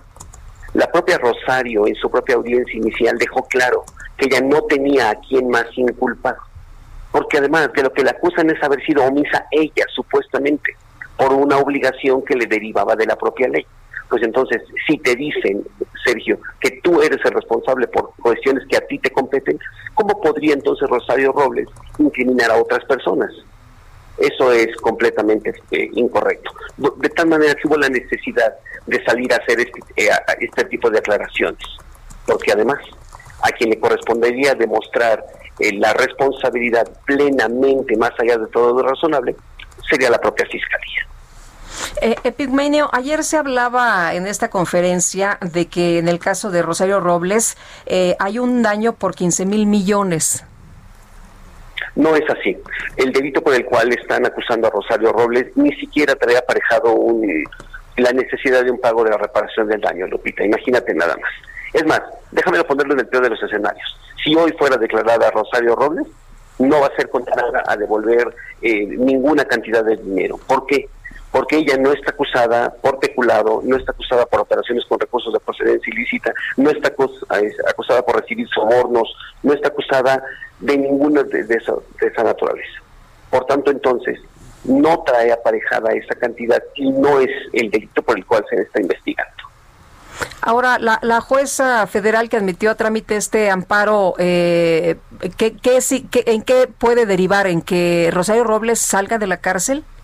Esa es nuestra aspiración, Lupita, precisamente. Fíjate que mientras estuvo la pandemia, nosotros llevamos una nueva audiencia de revisión de medida cautelar. Esta tuvo verificativo el 30 de abril y lo justificamos en aquel momento, pues a partir de su estado de salud y de que nosotros habíamos tenido ya las pruebas que eran necesarias para demostrar la falsedad de esta licencia. Es decir, que no la tramitó, que la, la firma es falsa, que la huella digital no se le puede atribuir a Rosario Robles y que la fotografía fue tomada de una plataforma de internet. Todas esas pruebas las llevamos. El juez termina concluyendo que efectivamente no se le puede atribuir el trámite de esa licencia a Rosario Robles y que todos estos datos son falsos. Pero termina diciendo que para él todavía podría haber la posibilidad de que sus familiares y su hija concretamente podría ayudarla económicamente para sustraerse de la acción de la justicia. Y esto porque también sus cuentas están aseguradas. En contra de esta decisión, Lupita, que es completamente irregular, porque el derecho penal es intrascendental, es decir, solamente afecta al que está detenido, al que enfrenta el proceso. No puede trascender a sus papás, a sus hermanos, a sus sobrinos, a sus hijos. Bueno, en contra de esta decisión nosotros promovimos un amparo y lo hicimos vía electrónica, pero no nos habían admitido ese amparo en virtud de que, de acuerdo con el acuerdo número 8, este no estaba en los supuestos de caso urgente. Te confirmo entonces, en este momento, que el amparo ya nos fue admitido y ahora está a trámite en el juzgado cuarto de distrito en materia de amparo de la Ciudad de México. Y pues será aproximadamente cosa de entre 30 días, 45 días que se resuelve este amparo. Eh, lo curioso del caso es que dicen que Rosario Robles tiene que permanecer en, en prisión preventiva debido a que se corre el riesgo de que, de que huya, pero ella se presentó de manera voluntaria, ¿no? Cosa que no ocurrió en el caso de Emilio Lozoya, por ejemplo. Esas son las, las inconsistencias y contradicciones que que se presentan en los procesos que nosotros hemos venido denunciando como regulares. Sergio, fíjate, Sergio, cuando nosotros salíamos en aquel momento a decir que está en una situación irregular, parecía que no había un punto de comparación. Hoy tenemos un, ese referente y nos damos cuenta como otros procesos penales de otras personas, sí pueden, sí pueden llevar sus procesos en libertad. Y en el caso de Rosario Robles, a pesar de que se utilizaron pruebas falsas, a pesar de los domicilios que se le pretenden atribuir, donde rentó cuando ella era secretaria de Estado, pero para cuando compareció esos contratos ya no estaban vigentes, a pesar de que esos están en la Ciudad de México, pues se le sigue considerando como que pretendería evadir la acción de la justicia. Y tú lo pones perfectamente en el contexto. Ella estaba en un viaje, regresó, tomó el avión correspondiente, hizo la escala correspondiente y comparece voluntariamente. Y lo que recibe como consecuencia de esa colaboración y venir a comparecer ante la autoridad es que la meten a la cárcel y hoy tiene un año ahí detenida. Epigmenio, eh, en caso de que se dé una respuesta favorable para este amparo, eh, ¿cuánto crees tú que pudiera tardar? La, audiencia constitucional, Lupita, la tenemos fijada para el próximo 9 de, de septiembre. En esa propia audiencia, la juez podría perfectamente estar en condiciones de dictar la resolución correspondiente derivada de la complejidad del asunto, también se puede tomar un plazo más para dictar la resolución. Por eso es que yo te decía de manera aproximada este plazo. Pero definitivamente la juez puede hacerlo en la propia audiencia. Y me parece que los datos que, es, que, que existen en esa, efectivamente hay una violación flagrante a esta presunción de inocencia, a este principio de mínima intervención, a esta seguridad jurídica que debe tener todo ciudadano que si compareces voluntariamente a responder de los cargos que la autoridad te imputa, lo que estás demostrando plenamente es la disponibilidad que tienes para someterse al proceso. Lo único que necesitas es tener un domicilio y eso nos garantiza que tenemos un sistema de corte acusatorio, de corte garantista. Aquí no tendría que haber revanchas y eso no es lo que se ha demostrado en este proceso. Por eso de ahí nuestras inconsistencias, Sergio Lupita.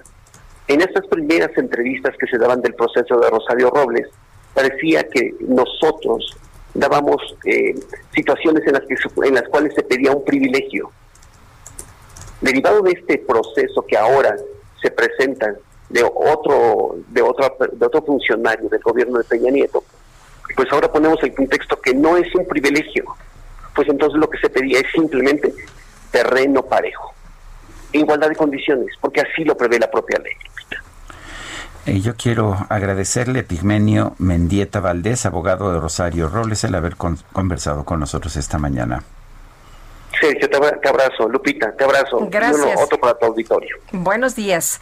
Bueno, y establecer el uso obligatorio de cubrebocas en espacios públicos e incluso imponer multas o penas de cárcel por no cumplir con esta medida genera riesgos de abuso a los derechos humanos y tensión social. Esto lo dijo Hugo López Gatel, el subsecretario de Prevención y Promoción de la Salud. Gerardo, que Gerardo Suárez insiste, el doctor López Gatel, en que esto del cubrebocas pues solamente es una medida auxiliar. Cuéntanos, muy buenos días. Hola, muy buenos días, Sergio Lupita. Aquí es incluso en esta conferencia de, anoche, el subsecretario transmitió un, un video donde reitera varias veces este tema de, del uso del cubrebocas, donde señala que es una medida auxiliar, pero no eh, de eficiencia comprobada, aunque, bueno, algunas instituciones, incluso la Organización Mundial de la Salud, ha señalado que el uso del cubrebocas pues se generalice en los espacios públicos.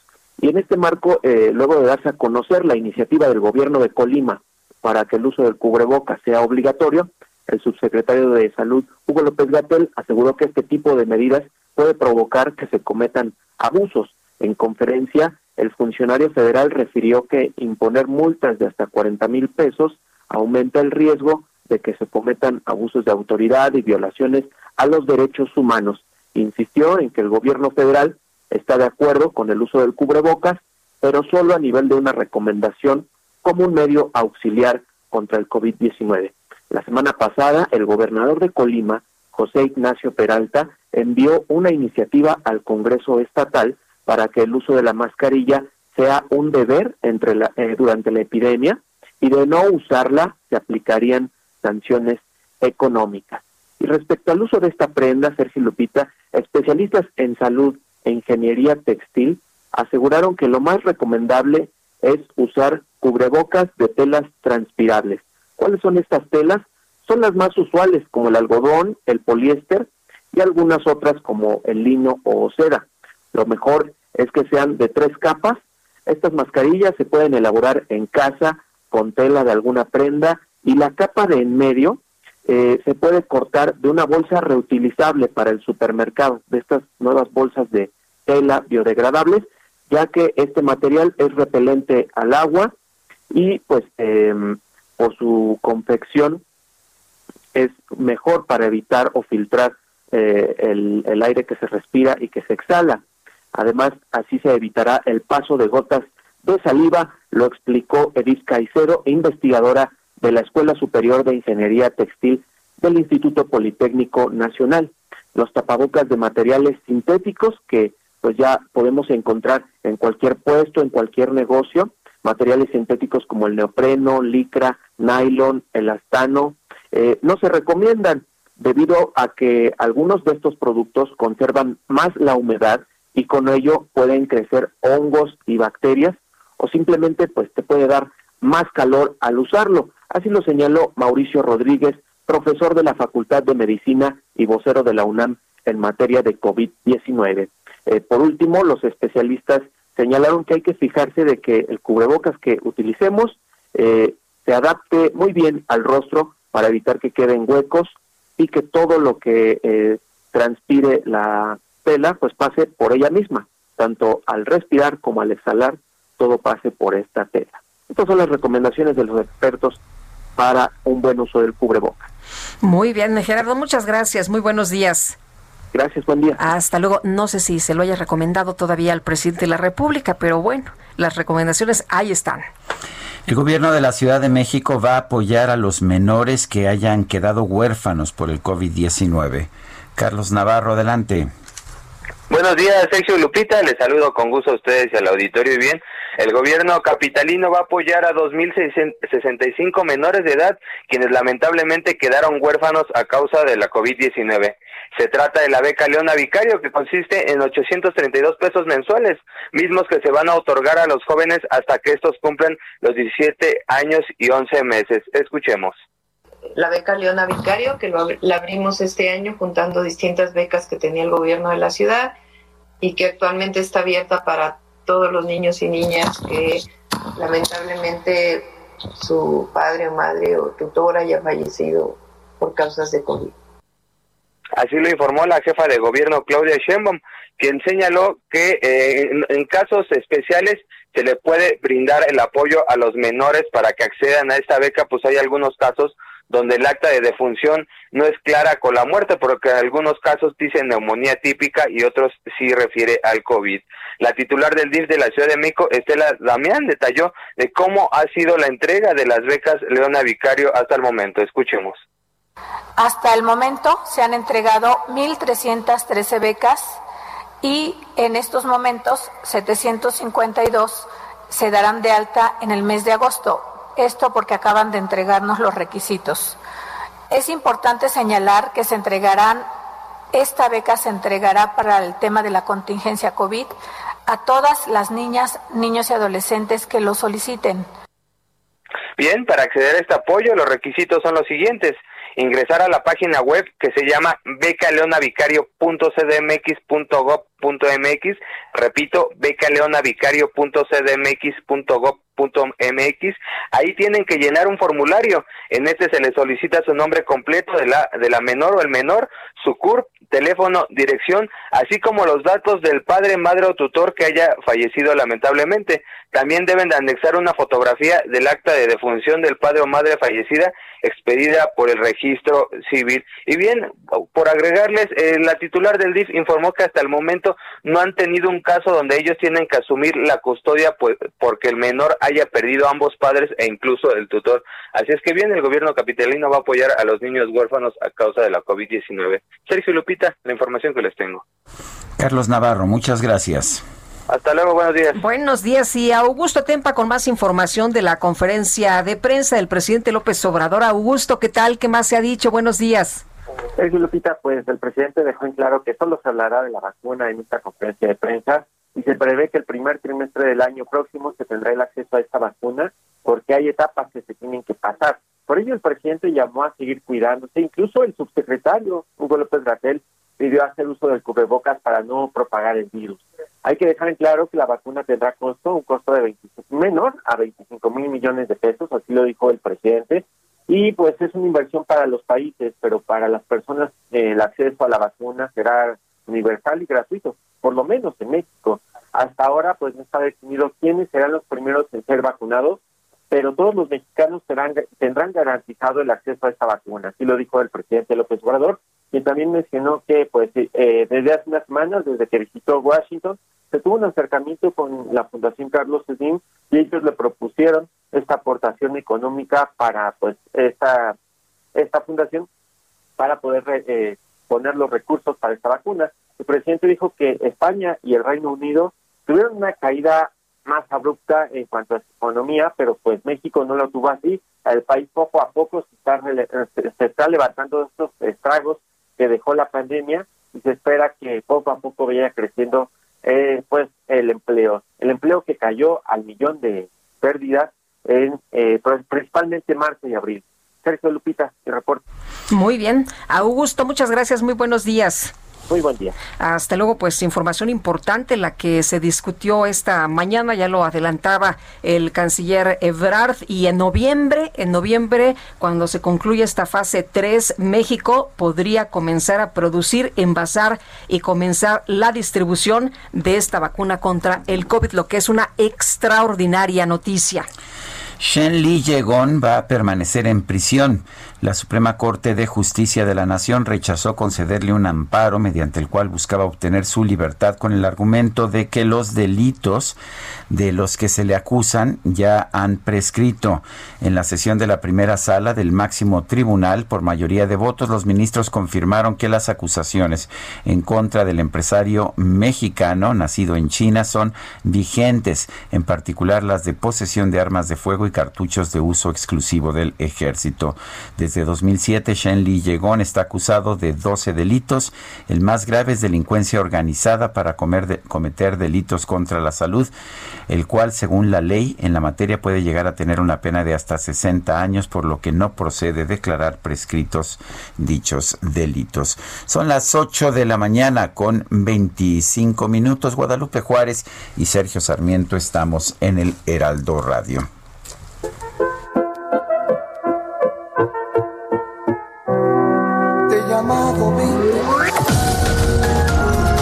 Sergio Sarmiento y Lupita Juárez quieren conocer tu opinión, tus comentarios o simplemente envía un saludo para ser más cálida esta mañana. Envía tus mensajes al WhatsApp 5520 109647.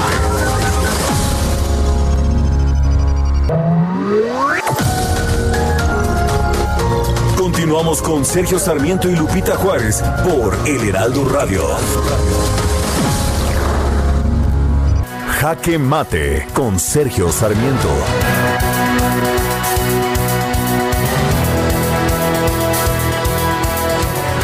Andrés Manuel López Obrador fue electo presidente en buena medida por el hartazgo de los mexicanos frente a la corrupción. La verdad es que todos los mexicanos, empresarios, ciudadanos, pequeños o grandes, hemos enfrentado los costos y humillaciones que tiene esta corrupción. Por eso la decisión de los electores de recurrir a un candidato que prometía no simplemente disminuir la corrupción, sino acabarla de tajo. Terminar con la corrupción, sin embargo, no es algo tan sencillo como simplemente barrer las escaleras de arriba para abajo. La corrupción es compleja, es persistente. Enrique Peña Nieto decía que era un fenómeno cultural. López Obrador hoy dice que ha desaparecido completamente del gobierno, por lo menos de los altos niveles, y ojalá fuera cierto, pero hay muchos indicios para pensar que no. El caso en contra de Emilio Lozoya abre algunas perspectivas. Nos dice que hay, pues por lo menos un sistema que está dispuesto a a iniciar un proceso en contra de un exdirector de Pemex, aunque no es la primera vez que esto sucede, pero en que este exdirector de Pemex ha delatado ha delatado a quienes fueron sus superiores, al expresidente de la República, Enrique Peña Nieto, y al exsecretario de Hacienda, Luis Videgaray. Tendremos que conocer los puntos de vista, las versiones de los hechos de estos dos, pero por lo menos estamos viendo un proceso que trae a la luz los males de la corrupción. El proceso apenas está empezando, no conocemos todavía sus implicaciones, no sabemos si se presentarán acusaciones formales en contra del expresidente Peña Nieto o de Luis Videgaray. El juicio ayudará, por supuesto, a los propósitos electorales de Morena y del propio presidente Andrés Manuel López Obrador. Es lógico y yo diría puede ser incluso hasta sano. Lo que no es tan claro es si realmente va a poner fin a la impunidad y a la corrupción. Yo soy Sergio Sarmiento y lo invito a reflexionar.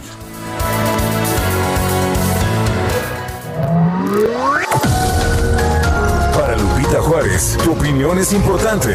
Escríbele a Twitter en arroba Lupita Juárez H.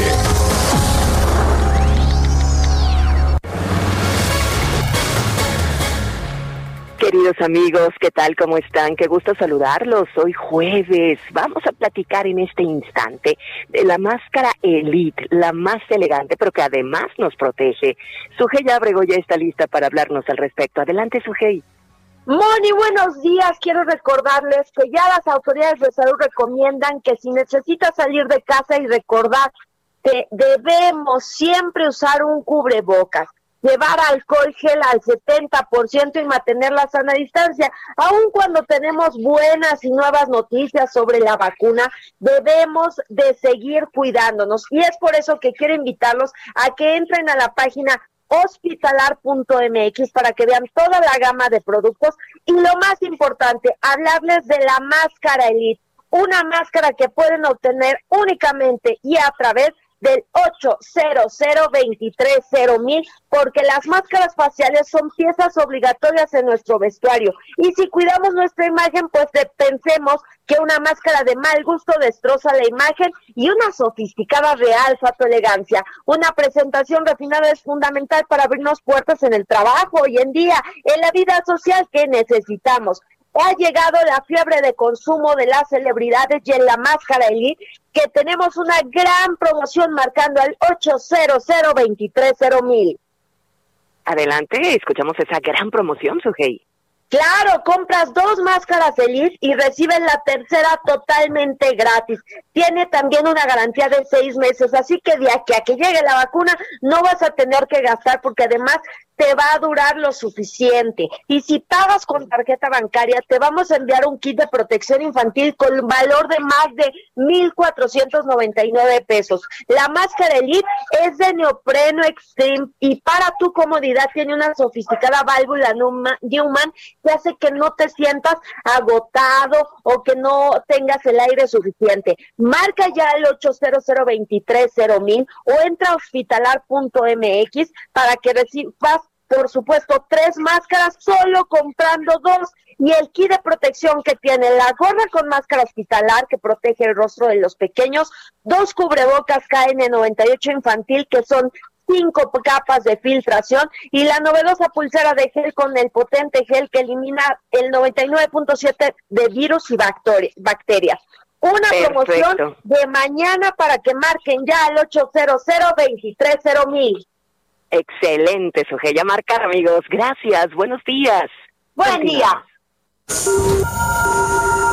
Reporte Metro con Ana Moreno. Ana Moreno, ¿cómo estás? Hola, muy buen día, Lupita. Muy bien, muchas gracias. Un saludo a todo el auditorio. Les informo que en este momento las 12 líneas se encuentran operando con afluencia moderada y avance continuo se tiene un intervalo entre trenes de cuatro minutos aproximadamente. Les recordamos a las personas usuarias que en esta temporada de lluvia, al viajar en la red deben resguardar sus objetos personales, en especial paraguas u objetos metálicos, ya que al caer a, zona de vías pueden generar cortocircuitos y provocar demoras en el servicio. Para continuar también evitando contratiempos debido a que algunas taquillas continúan cerradas, les sugerimos anticipar la compra o recarga de su tarjeta en las 312 máquinas expendedoras que se encuentran instaladas en 88 estaciones. Para conocer su ubicación, los invitamos a consultar nuestras redes sociales oficiales. Y por último, comentarles que continuamos reforzando la importancia del uso correcto del cubrebocas dentro de las instalaciones y de los vagones. Cubrir completamente la nariz y la boca, así evitamos respirar las gotículas de saliva emitidas por personas que pudieran estar contagiadas. Esta es toda la información. Que tengan un excelente jueves. Gracias, Ana. Muy buenos días. Muy buen día. Hasta luego. Morena, el PRI, el PAN, el Partido del Trabajo, Movimiento Ciudadano y el PRD inscribieron iniciativas en la Comisión Permanente para prohibir la venta de productos y bebidas de alto contenido calórico a menores de edad. Misael Zavala nos tiene la información. Adelante, Misael. Buenos días, Sergio. Buenos días, Lupita. Pues sí, efectivamente, la mayoría de las bancadas en la comisión permanente coincidieron en prohibir la venta de comida chatarra y refrescos fuera de las escuelas públicas y privadas de nivel básico y medio superior, para lo cual buscan quitar todos los negocios que se instalan fuera de dichas instituciones y también las máquinas expendedoras automáticas eh, Morena, PAN, PP, MC, PRD y PRI enviaron iniciativas a la Comisión Permanente con la finalidad de prohibir esta venta de productos chatarra y bebidas azucaradas, es decir, con alto contenido calórico a menores de edad, y así desalentar su consumo para evitar sobrepeso y obesidad. Los grupos parlamentarios, parlamentarios coincidieron en que se prohíba el comercio en expendios eh, o suministro de bebidas azucaradas y alimentos envasados en establecimientos, sucursales, locales, máquinas expendedoras, puestos fijos o semifijos de carácter comercial o mercantil a los menores de 18 años. Morena también incluyó una propuesta para elevar el impuesto especial sobre producción y servicios a la comida chatarra hasta en un 20% y a los refrescos hasta dos pesos más del impuesto actual, que es de 1.26 eh, pesos. Es decir, se elevaría este impuesto hasta un hasta 3.26 pesos. Las iniciativas fueron turnadas ya a las comisiones que serán las encargadas de realizar un solo dictamen para que sea votado en el próximo periodo ordinario. Sergio y Lupita, esta es la información. Misael Zavala, muchas gracias. Gracias, buenos días. Buenos días. Oye, y nada más decirles a ustedes que la diputada Magali López de Morena, allá en Oaxaca, publicó pues eh, este dato, que no te engañen los dulces regionales, los panes, el eh, tejate, la tlayuda, los chicharrines que elabora la señora de la esquina, los bolis, las nieves o cualquier otro producto que no sea empaquetado e industrializado, no aparece en la norma oficial. Por lo tanto, su venta a menores de edad no se prohíbe en Oaxaca. Así como lo señalé ayer, dio a conocer este este tweet y también en Facebook y después lo retiró, lo retiró unas horas después. Bueno, porque lo que nos están diciendo ahora es que el problema no es el alto contenido calórico, sino el que los los alimentos sean industrializados. Pero en fin, ah, después de que en Oaxaca se estableció esta prohibición de venta de alimentos envasados y refrescos a menores de edad, eh, varios, en varios lugares del país, en varias entidades se están planteando prohibiciones del, en el mismo sentido. Pero ¿qué impacto podría tener esto? Eh, vamos a conversar con Maguida Nale, ella es especialista en nutrición humana y dietética. Maguida Nale, buenos días. Buenos días, ¿qué tal, Sergio Lupita? Muy buenos días. Hola, ¿qué tal? Muy buenos días. A ver, ¿qué piensas de estas prohibiciones? ¿Qué puede ocurrir? Mira, eh, lo, que, lo que pasa es que, por ejemplo, en nutrición infantil, la premisa básica es que los padres tienen toda la responsabilidad de la calidad del alimento, o sea, es decir, qué tipo de alimento le estoy dando a mi hijo. Y, o sea, ahorita están prohibiendo, por ejemplo, que los niños compren directamente pero generalmente pues los padres son los que los que compran los alimentos, ¿no? Entonces aquí la responsabilidad es de los padres. Es una medida buena, pero yo considero que sí deberíamos de atacar el núcleo familiar, ¿no? O sea, es decir, eh, la educación, la formación nutricional desde el centro núcleo de la familia. ¿Por qué? Porque generalmente los que compran los alimentos pues no son los niños, son los padres y son quienes lo presentan. Incluso el problema de obesidad infantil no es tanto porque el niño vaya y compre el dulce, sino por lo que los padres presentan a sus hijos. O sea, tú te paras a ver, por ejemplo, niños obesos y generalmente los padres son muy parecidos. Y es algo ya como cultural que se ve dentro de la propia familia, no solamente es de que vayas y compres el dulce. Oye, el, el caso de la prohibición, ¿cómo ven ustedes que se prohíban estos productos solo para que los niños los compren? Porque los padres van a poder seguir comprándolos. Esto, eh, ¿Esto qué, qué nos va a traer de bueno? Sí, pues mira, yo la verdad no creo que mucho, la verdad, sinceramente, porque por lo que te menciono ahorita, ¿no? Si el padre sigue consumiendo los productos y los sigue llevando al hogar, te vas al súper y compras muchísima comida chatarra, obviamente ahí lo tienes disponible para tus hijos. Y entonces eh, es la misma, básicamente.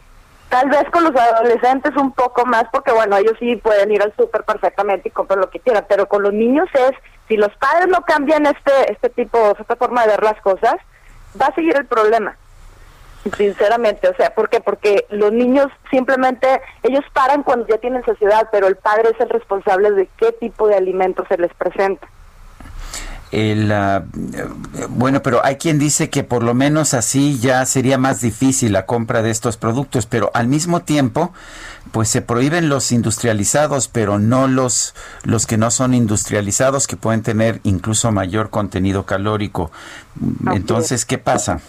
Lo que pasa es que los industrializados pueden tener también más conservadores, ¿no? Que también es un problema pero es básicamente lo mismo. Digo, si hay, eh, si siguen consumiendo productos altos en calorías, sobre todo altos en azúcares, tanto en calorías, es el mismo problema exactamente. O sea, el niño sigue, va, va a seguir obteniendo pues más calorías, va a engordar, al igual que como si compra industrializados. Nada más la diferencia es que sí hay más conservadores. Obviamente no es, no son tan tan dañinos, dañinos, pero sí lo siguen siendo de todas formas. Ahora, la anotación que hacen algunos de los legisladores es que los niños pueden seguir comprando los bolis, que pueden seguir comprando los chicharrines, eh, pueden seguir comprando panes, eh, todo lo que no esté empaquetado o envasado. Así es, por eso yo menciono que es casi lo mismo, ¿eh? literalmente yo no creo que haya un cambio real, sino que es un cambio real dentro del núcleo familiar, o sea, dentro de los padres es algo más de formativo. Yo pienso que es mejor las medidas que se están tomando en las escuelas a que lo que es la prohibición de productos industrializados. Bueno, hay quien dice que es un problema de educación, ¿no? Así es. Sí, sí, sí, porque es literalmente lo que el niño está viendo en su casa es lo que sigue haciendo, ¿no? Si te digo, los padres generalmente también tienen grados de obesidad cuando tienen hijos también con obesidad, ¿no? Entonces sí es algo más de formación dentro de la familia. Me parece a mí mejor la medida de, dar alguna clase relacionada con nutrición que lo que es la prohibición de alimentos de... Pues eso serviría mucho más, sin duda alguna. Maguida, muchas gracias por platicar con nosotros esta mañana. Maguida Andales, especialista en nutrición humana y dietética, y lo que básicamente nos está diciendo es que esto no va a servir para nada. El INEGI dio a conocer esta mañana los indicadores trimestrales de actividad turística en el primer trimestre del 2020 y tienen pues una caída, una caída importante como podríamos haber previsto. El PIB turístico eh, descendió 5.2% con respecto al mismo trimestre del 2019, 5.2%. El consumo turístico interior cayó 4. 7%. Son cifras eh, no tan dramáticas como la caída del turismo internacional. Esto incluye todo. Recordemos que la mayor parte del turismo es turismo interior, pero sí, el PIB turístico desciende 5.2% en términos anuales. Son las 8 de la mañana con 46 minutos. Y vámonos directamente con Jorge Andrés Castañeda, nuestro analista político en este espacio. ¿Y qué tema has escogido, Jorge Andrés? Qué gusto saludarte. Buen día. Hola, buen día. Pues este comentar brevemente, Lupita y Sergio, eh, la buena noticia de hoy que parece que México tendría acceso a la vacuna eh, de AstraZeneca y la Universidad de Oxford, que es una de las más avanzadas en el mundo. Eh, gracias, la verdad, a, la fundación del ingeniero Carlos Slim. yo no sé cómo nos estarán sean del gobierno vangloriando de pues un logro que no es de ellos, lo va a hacer el ingeniero Slim no lo van a hacer ellos. Y la otra gran pregunta que yo tengo es, ¿cómo cabe esta noticia con los repetidos anuncios de los últimos meses de que México va a tener la vacuna? Es una o la otra, no pueden ser verdad las dos, porque o nos están diciendo algo antes que no era verdad, o ahora eh, pues nos cambiaron la jugada y qué bueno que va a tener México la vacuna, qué bueno que la Fundación Carlos Slim eh, la va a producir para México y Argentina. Creo que esto nos ayuda a vislumbrar todavía de forma lejana un el final del túnel, digamos. Eh, es, es, en realidad sí es tan importante la vacuna, ¿verdad? Pues es la única manera que tenemos de, de salir de esto, va a ser cuando pues todos podamos volver a algo que se parezca a la vida que teníamos antes, va a ser a través de la vacuna. De la falta de tratamiento que existe, o sea, existen varias pruebas y varios, este, digamos, tratamientos experimentales de cura, pero la única manera que vamos a salir de esto es a través de la inmunidad de rebaño y eso va a suceder cuando tengamos la vacuna o cuando se hayan enfermado alrededor del 60% de la población. Fíjate, eh, Jorge Andrés, que una persona de nuestro público nos decía nos decía temprano en la mañana que ¿para qué sirven los neoliberales? Pues para financiar y producir vacunas. ¿Qué opinas? Pues sí, o sea, eh, o sea, el esfuerzo que se está haciendo en el Reino Unido por la vacuna entre la colaboración de la farmacéutica AstraZeneca y la Universidad de Oxford ha sido de los más exitosos desde el principio y muestra una de las pues de las virtudes de las alianzas público-privadas, ¿no? Bueno, Oxford es una universidad este, pública en, el sentido amplio de la palabra, pero es la colaboración de una empresa que es de una de las farmacéuticas más importantes del mundo, especializada en investigación, con eh, una institución académica y ahora quién lo va a producir en México, pues por supuesto, pues este, eh, no la iba a producir el CONACIT como sus este, ventiladores, ¿no? pues no, la va a no te, no te rías, Jorge Andrés, es cosa seria. Eh, y la que nunca estuvieron, ¿no? Que, nos prometieron unos ventiladores que nunca existieron, pero ahora tenemos pues la vacuna y qué buena noticia, la verdad. Pues Oye, pero este, además tenemos la certeza, ¿no? De ya con esta alianza que es seria, tenemos la certeza de que sí podría estarse aplicando la vacuna después de la fase 3, que será en noviembre, por ahí del, trimestre, del primer trimestre de 2021. Pues habrá que ver cuál, es la capacidad de producción, este, si van a empezar de cero eh, las fábricas donde van a hacer la vacuna o si van a utilizar este capacidad existente y si empieza a salir pues hasta inicios del año que entra, pero pues eso implica que todo este año seguiremos viviendo un poco con nuestra incertidumbre y las consecuencias económicas que pues ya hemos comentado en estos espacios y que acaba de comentar Sergio hace un segundo, por ejemplo, para el turismo. Jorge Andrés Castañeda, como siempre, gracias por esta conversación. Gracias a ustedes, muy buen día y saludos a todo el auditorio. Buenos días. Bueno, y se están generando tensiones allá en el Mediterráneo. Hay una, pues una, un barunto de conflicto entre Grecia, entre Grecia y Turquía. Eh, debido pues a, una disputa territorial en zonas donde se, se, quieren los dos países quieren llevar a cabo exploración de petróleo y de gas en aguas en aguas cercanas a Chipre una isla que pues se disputan los dos países. Y las tensiones se, han incrementado ya que Francia Francia está enviando eh, algunos, uh, pues algunos buques de su armada a esa zona para apoyar las pretensiones de Grecia. Esto está generando una situación muy complicada con Turquía. Los dos países, Francia y Turquía, son miembros de la OTAN. Bueno, y el virtual candidato demócrata Joe Biden y su compañera de fórmula, la senadora de California, Kamala Harris, hicieron su primera aparición juntos ayer durante un discurso en los Estados Unidos, en Delaware. Y Juan Guevara, nos tienes toda la información buenos días. Mi queridísima Lupita, muy buenos días. Pues sí, fíjense que el día de ayer fue un día muy importante para lo que fue la campaña de Joe y ahora Kamala Harris. En un evento, fíjate, duró más o menos unos 50 minutos y llamó mucho la este evento. ¿Sabes por qué? Fue un evento absolutamente sin público. La primera vez que vemos realmente un evento de campaña en donde no hay personas, simplemente una el equipo de prensa de Joe Biden, eh, presentó a Kamala Harris y, bueno, Kamala Harris hizo declaraciones fuertes, inclusive con eh, Joe Biden. Fue un evento muy emotivo, obviamente, porque, como ustedes saben, se mencionó mucho la, la memoria de Bob Biden, quien murió en mayo, eh, mayo 30 del 2015 por cáncer cerebral, que además era muy amigo de Kamala Harris. Por eso los que estamos aquí que estábamos siguiendo toda la campaña de Joe Biden sabíamos que realmente la persona que iba a terminar teniendo la nominación para la vicepresidencia o candidato a vicepresidencia iba a ser Kamala Harris. Eh, Joe Biden informó que las contribuciones de su campaña se duplicaron de manera diaria antier y ayer desde que se confirmó, fíjate, la nominación de Kamala Harris. Joe Biden atacó a Donald Trump durante su discurso y le dijo que era de esperarse, obviamente, que el presidente Trump fuera el primero en atacar a una mujer fuerte, quien además sería la primera vicepresidenta de los Estados Unidos de color e inmigrante. Ella viene de la India y viene de Jamaica. Es, es, es una persona que es completamente inmigrante y obviamente es la antítesis de lo que eh, Donald Trump quiere. Mencionó que Kamala Harris es eh, una de las mujeres más importantes del país, que además, junto con su hijo, Bo Biden, en, durante el 2015 y el 2016 se pelearon con los bancos importantes por el mal manejo de las hipotecas.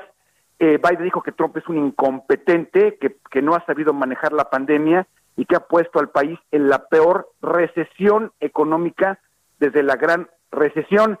Eh, Trump no se hizo esperar, llamó a Kamala Harris y cito exactamente lo que dijo Trump, asquerosa y un riesgo para la nación. Sin embargo, todos los medios informativos y las redes sociales han celebrado la nominación de Kamala Harris como la compañera de fórmula de Biden y además Kamala Harris dio una declaración muy fuerte en contra de, Donald Trump, de, Donald Trump. Así que estuvo interesante el día de ayer. Gracias, Juan Guevara. Son las 8 con 54 minutos, 8 con 54 eh, minutos. Perdón, es, que pensé otra vez que, que... ya nos íbamos. Que ya nos íbamos. Ya casi nos vamos. Pero tenemos, uh, tenemos a... Oye, eh, ayer estaban hablando de, de las palabras eh, que conocía Kamala Harris en, en español. Y bueno, dijo, sí, conozco una endejo. Eso dijo. No, no lo vi. Bueno, puede usted mandarnos mensajes a nuestro número de WhatsApp, el 55 2010 96 47. Repito, 55 2010 96 47. Guadalupe Juárez y Sergio Sarmiento. Estamos en el Heraldo Radio. Que no dejas ni un recado para mí tengo tanto que decir que no sé cómo empezar. Un minuto nada más es lo que Sergio Sarmiento y Lupita Juárez quieren conocer tu opinión, tus comentarios o simplemente envía un saludo para ser más cálida esta mañana. Envía tus mensajes al WhatsApp 5520 109647.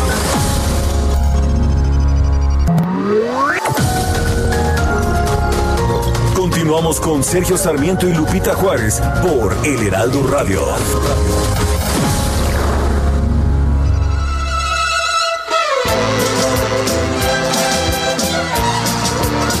No existe el amor, es tan solo una fábula inventada por ti. Te burlaste de mí. No, no existe el amor, es historia ridícula. Te ofrecí corazón, no tuviste razón para dejarlo ir. No puedo pensar lo que a mí me pasó y estar seguro de ti. No existe el amor, canta César Costa, quien hoy anda festejando su cumpleaños. Es tan solo una fábula inventada por ti. Te burlaste de mí. Son las nueve con un minuto. Ay, pues sí existe, ¿no, Quique? No, mira, ve aquí que... Sí. Está, muy enamorado. Sí, cómo no.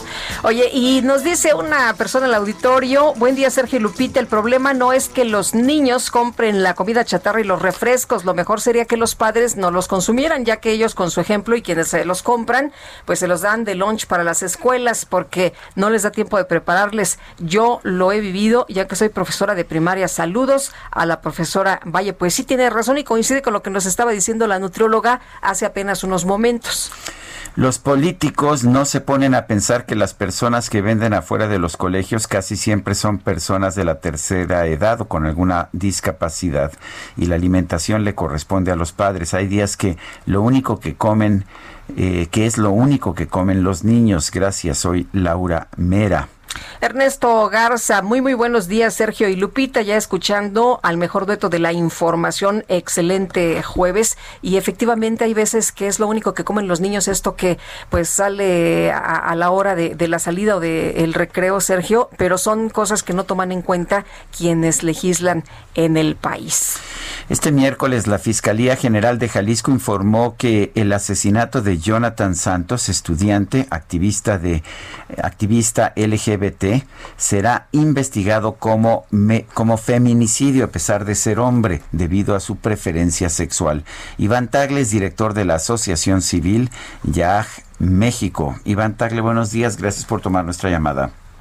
Hola, muy buenos días, Sergio, a todo el auditorio. Muchas gracias por este espacio y como lo comentas, eh, eh, pues nosotros como comunidad el día de ayer amanecemos con una de las peores noticias en el marco internacional del Día de la Juventud, donde Jonathan Santos, que eh, es miembro de muchas organizaciones, también un joven homosexual, ¿no? Eh, se, se halla sin vida y básicamente pues creo que esto toca fibras eh, muy sensibles para todas y todos nosotros, sobre todo por el hecho de ser alguien tan joven y que también se mezcla con la serie de eh, aumento en la violencia hacia las juventudes, no importando su orientación sexual en Jalisco. Me parece que eh, va a ser un momento que, que, que, detona y que por supuesto aviva la indignación de todas y todos nosotros, lo que nos hace justo exigirle a la Fiscalía del Estado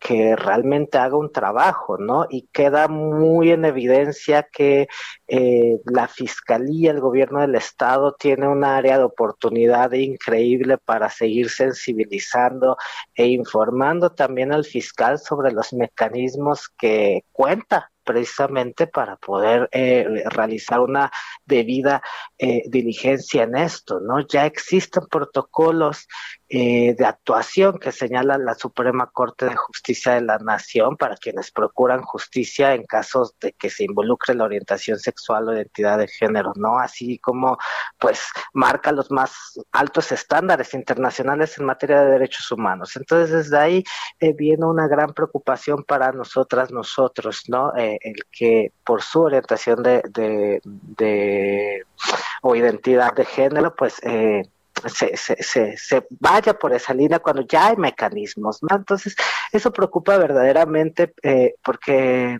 para nosotros es importante que eh, no adelantarnos a los hechos. Lo que queremos también es que realmente el gobierno pueda ah, tener todos los elementos y no descarte ninguna, ah, digamos como ninguna rama respecto a que pueda el móvil ser un delito eh, como un crimen de odio, ¿no? Motivado precisamente por la expresión no normativa de... Pero en el caso de, de, esta investigación, eh, ¿se hará como feminicidio? ¿Ustedes están de acuerdo con esto?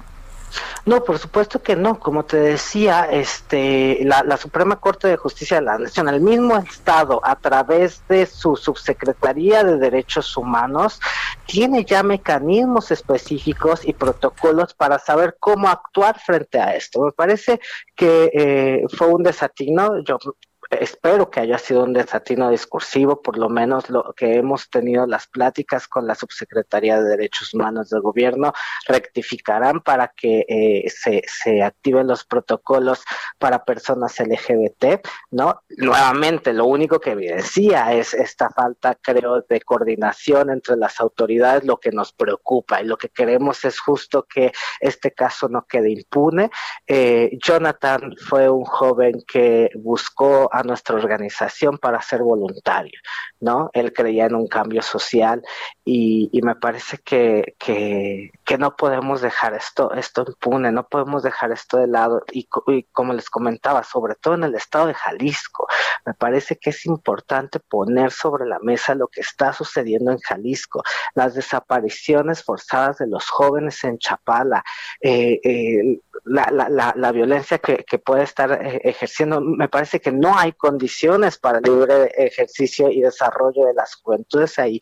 Y creo que, eh, pues por supuesto que se cruza con el tema LGBT y, y acá es de especial atención. Creo que es importante que los medios, que la sociedad voltemos también a ver qué está sucediendo en Jalisco, sobre todo con la vinculación del crimen organizado y las policías municipales y estas desapariciones que se han venido dando en los últimos meses, ¿no?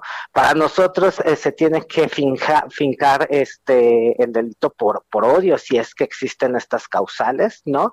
Y estaremos eh, muy, muy de la mano eh, para que el gobierno actúe con como debe de ser. El día de hoy se han presentado ya manifestaciones para eh, apoyar a la familia y por supuesto eh, exigir a las autoridades una debida eh, diligencia y estarán desde las 11 del día en, en la escuela o también en Ciudad de México se han convocado algunas manifestaciones o protestas afuera de la representación de Jalisco y bueno pues pues estaremos esperando conforme pasen los días una respuesta de qué es lo que le pasó a este joven, quién fue, ¿no? Y, y, la forma en que lo asesinaron hasta ahorita lo que nos ha dicho la fiscalía es que no descartarán la posibilidad de un crimen de odio. Nosotros creemos que hay justo elementos que puedan como, como indicar eso, pero bueno, este, estaremos esperando lo mejor. Nos duele como comunidad, eh, sobre todo en el marco de lo que se conmemoraba el día de ayer y, los discursos me parece que se quedan cortos, ¿no? Frente a la conmemoración de un día tan importante para las y los jóvenes, creo que este hecho nos vuelve a plantear las realidades que estamos viviendo en el país y, y duele, nos duele como comunidad. Agradecerte, Iván Tagle, director de la Asociación Civil YAG México, el haber conversado con nosotros. Muchas gracias, un saludo. Gracias, muy buenos días y vámonos al resumen. Cuando son las nueve con nueve. Desde Palacio Nacional, el presidente López Obrador consideró que el acuerdo alcanzado por México y Argentina con la Fundación Carlos Slim y AstraZeneca para la producción de vacunas contra el coronavirus representa tranquilidad y salud para la población. Significa tranquilidad y salud es eh, realmente algo excepcional eh, que nos va a ayudar mucho a que se mantenga la esperanza, a que se acabe la incertidumbre, que ya tengamos en el horizonte la posibilidad de una vida mejor, sana, en lo que corresponde a esta pandemia que tanta tristeza, tanta desgracia, tanto dolor ha traído en México y en el mundo. Por su parte, el canciller Marcelo Ebrard anunció que en noviembre AstraZeneca va a presentar a la COFEPRIS los estudios de la fase 3 de su vacuna contra el COVID-19 y una vez que esta sea aprobada se pondrá en marcha su producción a gran escala.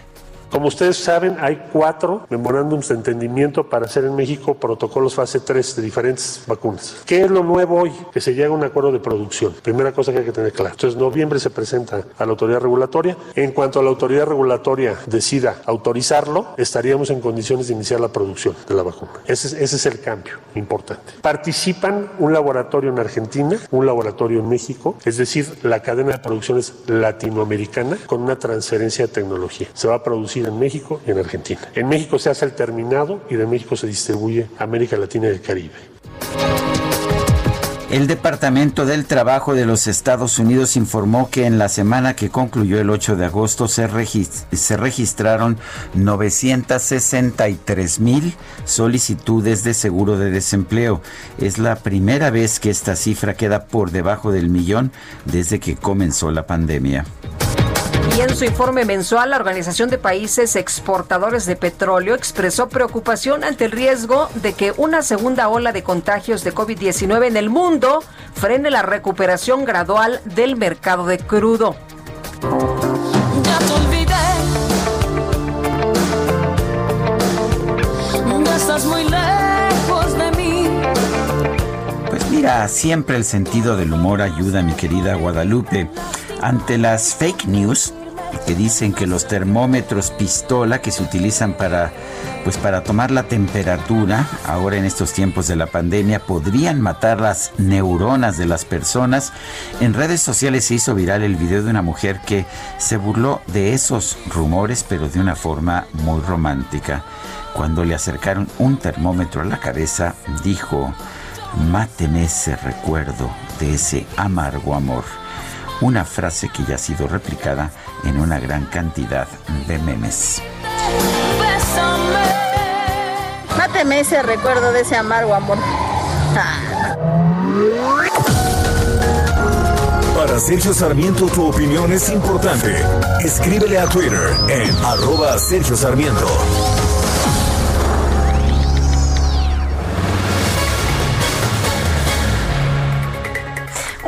Bueno, ¿y qué te parece si nos vamos al teatro? Ay, cómo extraño el teatro, mi querido Sergio. Yo sé, eres muy teatrera. Sí, efectivamente. En, más, en más de un sentido, pero bueno. Ay, ay, ay. Fernando Bonilla, qué gusto saludarte esta mañana. Muy buenos días. Muy buenos días, Lupita, Sergio, ¿qué tal? Un gusto, un gusto saludarlos, aunque sea por teléfono. Sí, hombre. Oye, están, ah, van a tener una obra que se llama Edificio San Miguel. Me recuerda un poco pues ahí en mi edificio las broncas de los condóminos que tenemos. A ver, cuéntanos de esta obra. Pues es tal cual este, una junta vecinal como la que hemos padecido todos los que vivimos o hemos vivido en departamentos.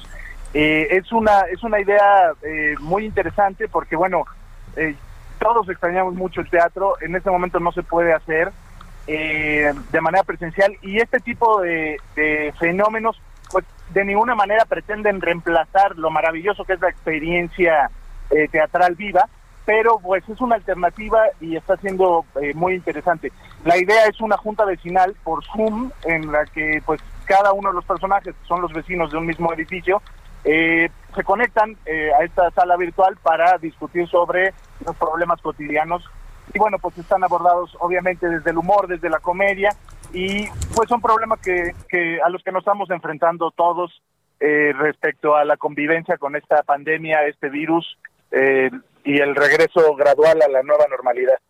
Ahora, Fernando, ustedes, eh, todos los actores, se tienen programado estar en un mismo lugar y, que sea por Zoom, que se sume el, la audiencia por Zoom o, cómo va a estar cada quien en su casa. No, no, cada uno estamos en nuestra casa. Eh, con nuestra computadora y evidentemente desde la ficción eh, este, creamos este edificio San Miguel en el que se supone que estamos todos. Pero además eh, eh, esta, esta plataforma nos permite integrar al público como si fueran otros vecinos de, del edificio San Miguel. Entonces hay dos tipos de boletos de 100 pesos que te permiten ver la función y de 150 que te permiten activar tu cámara y tu micrófono eh, y entonces, bueno, hay un libreto escrito por Gabriela Gurayev, pero además hay una importante dosis de improvisación porque tenemos que adaptarnos eh, a, estos vecinos eh, que son los espectadores. También hay una dramaturgia paralela en el chat. todo el tiempo, este, pues cualquiera que esté viendo la función es libre de, de escribir, de opinar y nosotros como personajes contestamos el chat y vamos integrando pues todos los elementos que nos brinda el público. Escribió la obra, Fernando. ¿Perdón? ¿Quién escribió la obra? Ah, sí, eh, perdón, Gabriela Gurayev. Eh, es, eh, es una dramaturgia de ella, la dirección es de Angélica Rogel y es una producción de, de la compañía del Foro Shakespeare. Oye, pero entonces va a ser bien interesante, ¿no? Hay veces que estás en la obra y tú quieres intervenir, pero ahora sí se va a poder. Sí, bueno, la verdad es que ha sido cuando me invitaron, este, francamente yo no esperaba que fuera una experiencia tan tan enriquecedora, tan divertida, tan catártica. Eh, cada función es distinta. Nos quedan eh, por ahora solo dos viernes, eh, este viernes y el próximo. Y este y bueno, tenemos que estar reaccionando. Yo creo que la, la, la virtud interesante de este proyecto es que no es una obra de teatro como tal metida forzadamente a una plataforma como Zoom, sino que es una experiencia creada y diseñada para, para esta plataforma, ¿no? Es un espectáculo que, que no se va a repetir cuando acabe la pandemia y tengamos la dicha de levantar el telón otra vez de manera presencial. Eh, se puede hacer esto, está muy divertida, eh, aprovechen y creo que, bueno, claro, una de las virtudes que, que nos brinda esto también, pues es que se puede conectar eh, gente de cualquier parte del mundo. La, eh, la vida teatral mexicana, como tantas otras cosas, está terriblemente centralizada y nos hemos dado cuenta de que la mayoría de los boletos que, que nos compran eh, se adquieren en otras partes de, la República y bueno, pues es una, una buena oportunidad para, para generar nuevos puentes entre, entre el trabajo teatral y, y audiencias que quieren ver más teatro del que normalmente se puede. Bueno, pues cómo, cómo nos integramos, cómo compramos boletos, cómo, cómo entramos a esta, a esta función, a este edificio San Miguel. Bueno, eh, los boletos se adquieren en la, la página boletopolis.com. Ahí buscan Edificio San Miguel. Es muy fácil. Eh, te dan un código y te llevan de la mano hasta que hasta que puedes acceder a la función. Eh, y bueno, pues pueden seguir también las redes sociales del Foro Shakespeare, las mías también, Fernando Bonilla, y ahí también estamos poniendo el link constantemente para que no haya pierde.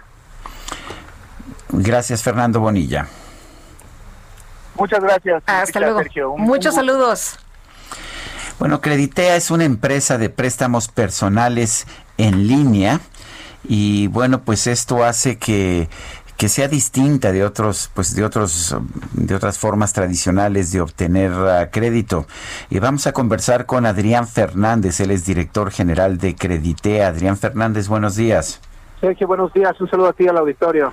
A ver, estamos acostumbrados a que si queremos un crédito vamos a una institución, a un banco, hacemos cola. En estos tiempos es muy difícil. Hablamos con una persona que nos toma los datos y bueno, eh, es todo un proceso muy complicado. Eh, ¿Cuál es la diferencia de ustedes? Mira, Sergio, como lo dices bien, el, el mundo ha evolucionado y ahorita en esta situación ha evolucionado mucho más rápido hemos visto una adopción para muchos productos de una adopción real de plataformas digitales y Creditea es parte de esta revolución fintech donde la gente que tiene un proyecto, tiene que refinanciar alguna deuda o tiene alguna emergencia y que necesita tener esta respuesta pronto y estos recursos rápidamente, puede hacer una aplicación muy sencilla desde su casa o desde su oficina y obtener respuesta muy rápida eh, y obtener hasta 70 mil pesos directos en su cuenta de débito. Adrián, eh, todo mundo se ha tenido que adaptar, pero ustedes han hecho las cosas de una manera muy rápida. Los préstamos personales son en línea. ¿Cómo se conecta la gente? ¿Cómo le hacen? Es una forma muy sencilla. Hay que llenar una aplicación. La gente tiene que entrar a la página de creditea.mx. Les hacemos algunas preguntas, algo de información, porque queremos darles un traje a la medida, un producto bueno, un producto que puedan pagar y que cubra sus necesidades. Les tomará unos 10, 12 minutos y solo con una identificación oficial y un estado de cuenta o un comprobante de ingresos les damos respuesta el mismo día. El mismo día. Oye, ¿y es caro? No, mira, nuestras tasas empiezan desde el 4% mensual y algo, Sergio, que es importante, nuestro producto es una línea de crédito. La gente, hemos visto el comportamiento de algunas personas que tienen la aplicación, tienen su monto aprobado y si no necesitan nada retirar nada en ese momento no lo retiran y lo retiran solo en el momento en el que lo en, el que lo vayan a usar. Nada de comisiones ocultas ni eh, comisión por manejo de cuenta muy sencillo que la gente aplique que tenga su línea aprobada y en dado caso de que la utilice que la pueda tomar de forma inmediata. Bueno pues Adrián Fernández director general de Creditea gracias por hablar con nosotros Buen día, gracias a ustedes. Buenos días. Son las nueve con veinte. Bueno, y el saqueo de al menos tres mil millones de pesos de la extinta Policía Federal perpetrado por Jesús Horta y Frida Martínez Zamora se realizó a través de varias rutas financieras. ¿Qué fue lo que pasó? ¿Cómo estuvo este saqueo? ¿A cuánto asciende eh, Lemic Madrid? Se habla de al menos tres mil millones de pesos. Cuéntanos toda la historia, danos detalles. Hola, ¿qué tal? Muy buenos días a todos, a todo el auditorio. Pues efectivamente, en el Heraldo de México, los reporteros han dado seguimiento a este caso y se han encontrado con que las operaciones para desviar recursos de la extinta Policía Federal se mantuvieron probablemente durante tres años. El monto del daño que se generó al erario alcanzaría los tres mil millones de pesos. En la Secretaría General de dicha corporación ocupada en ese periodo por Jesús Horta y Frida Martínez, se encontraron los principales indicios del fraude que presuntamente se realizó simulando pagos de mantenimiento de helicópteros y un programa de rastreo que se compró a la compañía de origen Israel Rafael. En el expediente se encuentran, al que tuvieron acceso los reporteros, se encuentra el oficio de Segov C 046-2015 sobre el pago de 8 millones 600 mil dólares a una compañía estadounidense que debió dar mantenimiento a toda la flota de helicópteros Black Hawk de ese entonces de la Policía Federal. Sin embargo, consta en uno de los documentos que por esos 8 millones solo se le dio mantenimiento a una aeronave. Una, solamente un helicóptero mostró registros de arreglos y limpieza del motor por ese contrato autorizado y firmado por la exsecretaria Martínez Zamora. También fuentes allegadas a la investigación nos informan que este y otros desvíos pues lo siguieron a través de las cuentas bancarias y se encontraron que hay cinco rutas distintas económicas de alto monto del efectivo que se focalizan principalmente en el estado de Hidalgo. Y es que también hay otro expediente ya para 2016, pues se volvió a pagar mantenimiento para helicópteros y aviones de la Policía Federal por... Eh, aproximadamente 890 millones de pesos. Sin embargo, solamente se pagó la mitad y le dejan una deuda para el 2017 a la Policía Federal de 423 millones de pesos. Y estas, estas pruebas que se tienen ya en la Fiscalía General de la República, pues dirigen todas estas cuentas y los posibles depósitos a rutas bancarias.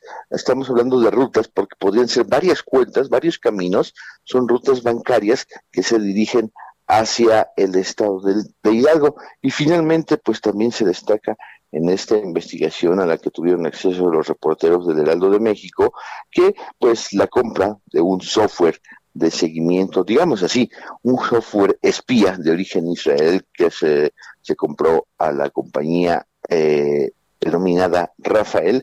Este software pues es un software espía y pues por este software se pactó un pago por parte de la Secretaría de, y del área donde que manejaban Jesús Horta y Frida Martínez excomisionados de la Policía Federal, bueno, pues ahí se pactaron un pago de 2.458 millones de pesos en 2015. Sin embargo, pues nada más se pagaron otra vez, solamente se pagó la mitad y se dejó una deuda a la Policía Federal de más de mil millones de pesos. Esto, de hecho, esto fue lo que detonó la gran investigación que se genera ya por 19 órdenes de aprehensión de exfuncionarios de la Policía Federal y esto, bueno, pues lo ha denunciado ya también el actual secretario de Seguridad, Alfonso Durazo, pues esto es parte de la investigación que se sigue. Este es el reporte. Gracias, Lemic Madrid. Son las 9 con 25. Regresamos.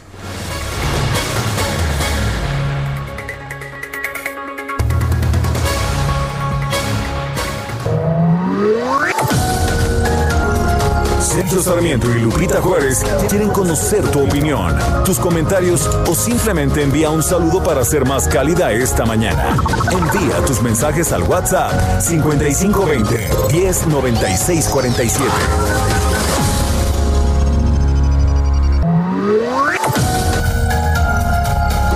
Continuamos con Sergio Sarmiento y Lupita Juárez por El Heraldo Radio.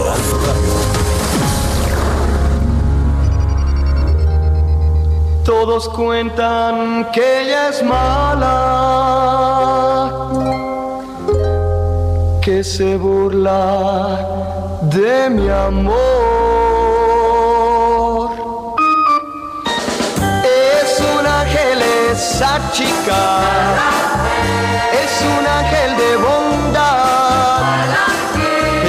quisiera entre sus brazos estar y poderla siempre, siempre amar. Son sus ojos muy bonitos, tiene cara de ilusión. Esa chica es como un ángel que va repartiendo su candor. Ella es todo un dulce. Mala es César Costa. Estamos festejando su cumpleaños. Una muñequita Bueno, y continuamos con los mensajes. Ramón Rojas, insisto, este canciller es ajonjolí de todos los moles. Interviene donde no lo llaman ni le corresponde. O estas labores ya son parte del cambio. A ver cuándo se ocupa de la seguridad del país. Digo, ya entrados en gastos. Bueno, a ARIPL en los estados cercanos a la Ciudad de México hay probable corrupción en legisladores, autoridades civiles y prestanombres. Se requiere investigación de la UIF y de la Fiscalía General de la República. Algunos saldrían culpables y que regresen el dinero del pueblo. Gracias a toda la gente que nos manda sus comentarios.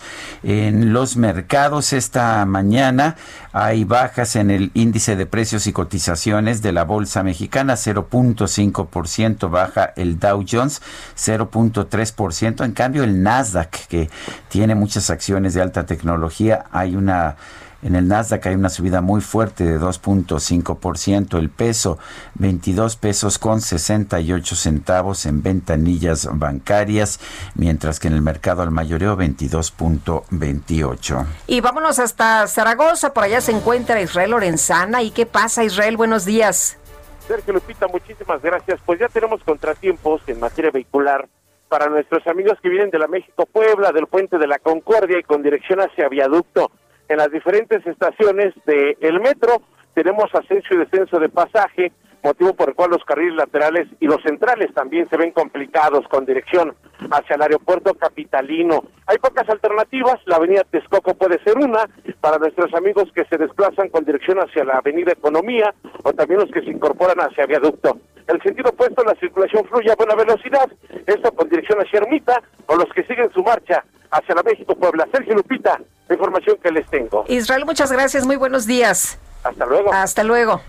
Son las 9 de la mañana con 33 minutos.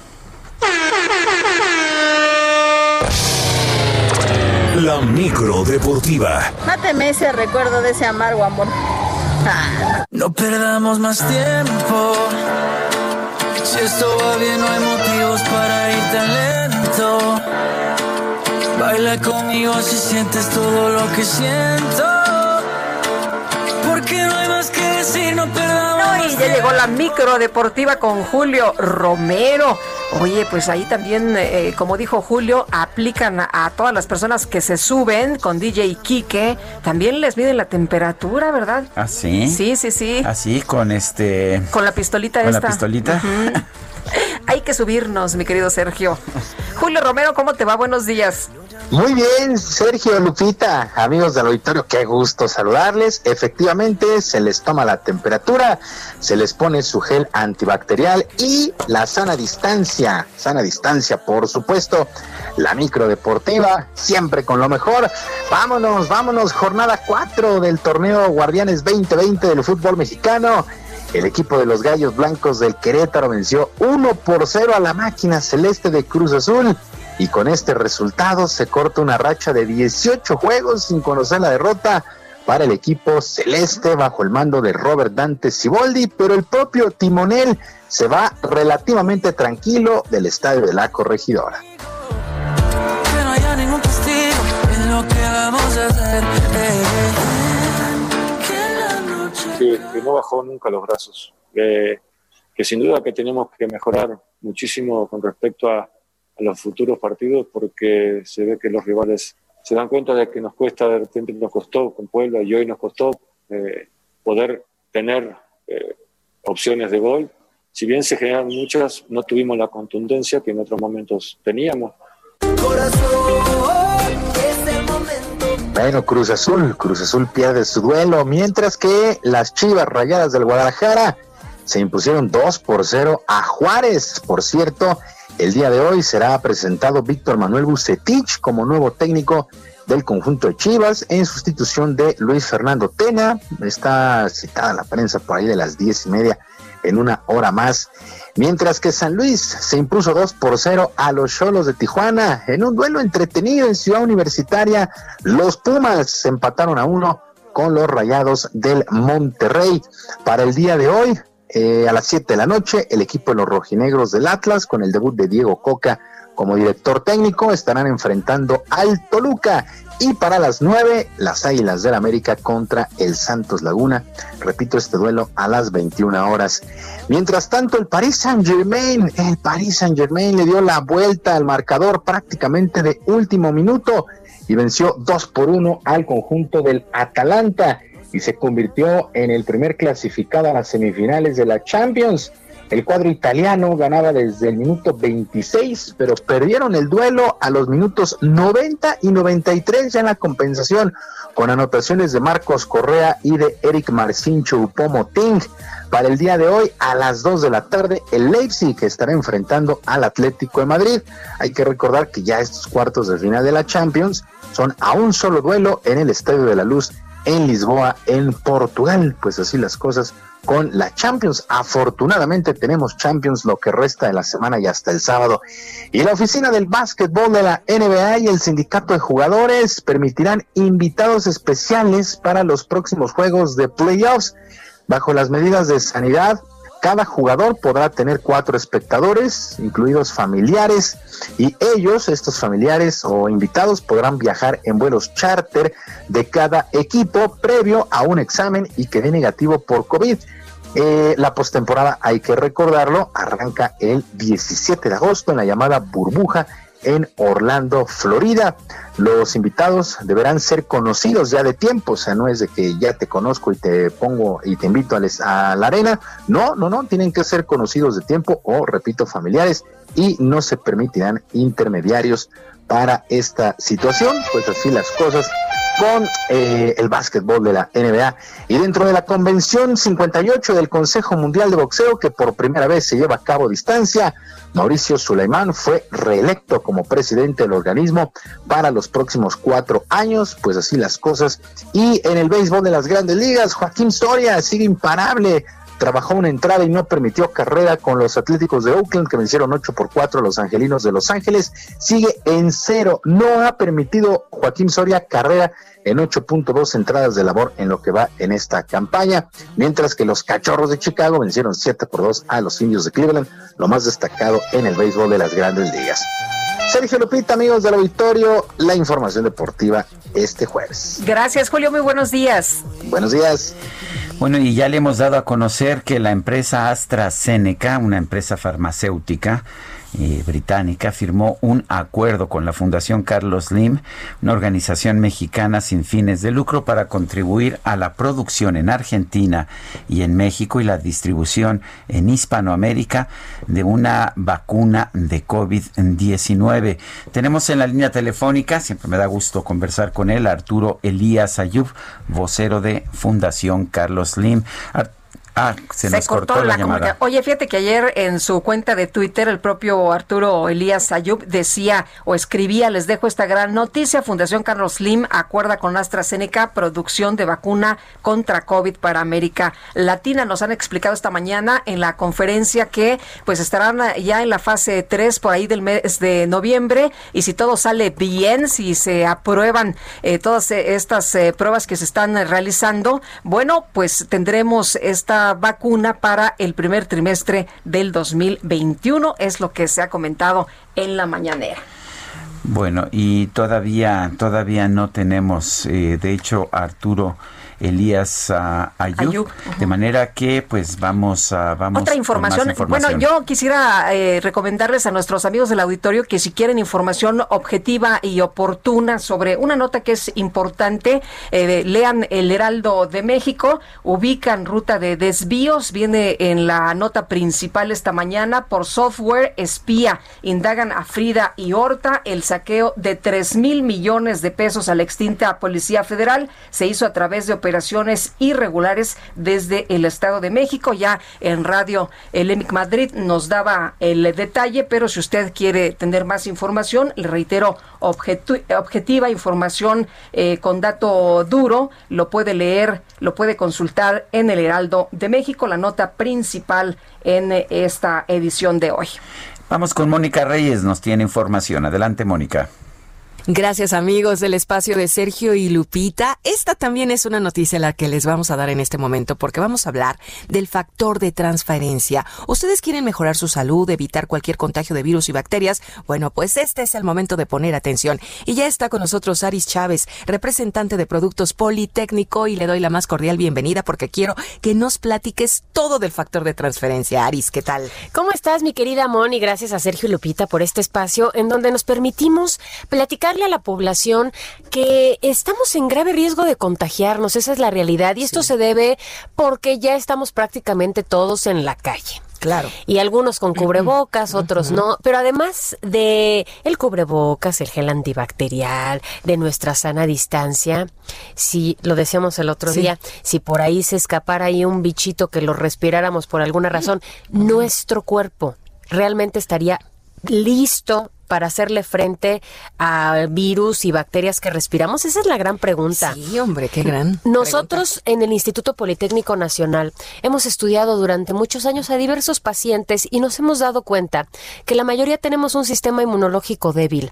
Si nos hiciéramos un examen ahorita, como en la escuela, eh, de cómo está nuestro sistema inmunológico, realmente no estaría funcionando como nosotros creemos que funciona. Qué lástima, ¿no? Y esto se debe principalmente mala alimentación, falta de vitaminas, la contaminación que respiramos, el estrés en el que ahora estamos sumergidos, que hace que nuestro sistema inmunológico se deprima. Por eso necesitamos un tratamiento que nos ayude con este tema y sobre todo a reforzar que podamos salir realmente más tranquilos a la calle, mi querida Moni. Claro. El Instituto Politécnico Nacional desarrolla este tratamiento encargado de transferir inmunidad al cuerpo. Esta es una noticia extraordinaria en esta época de, de salud muy complicada.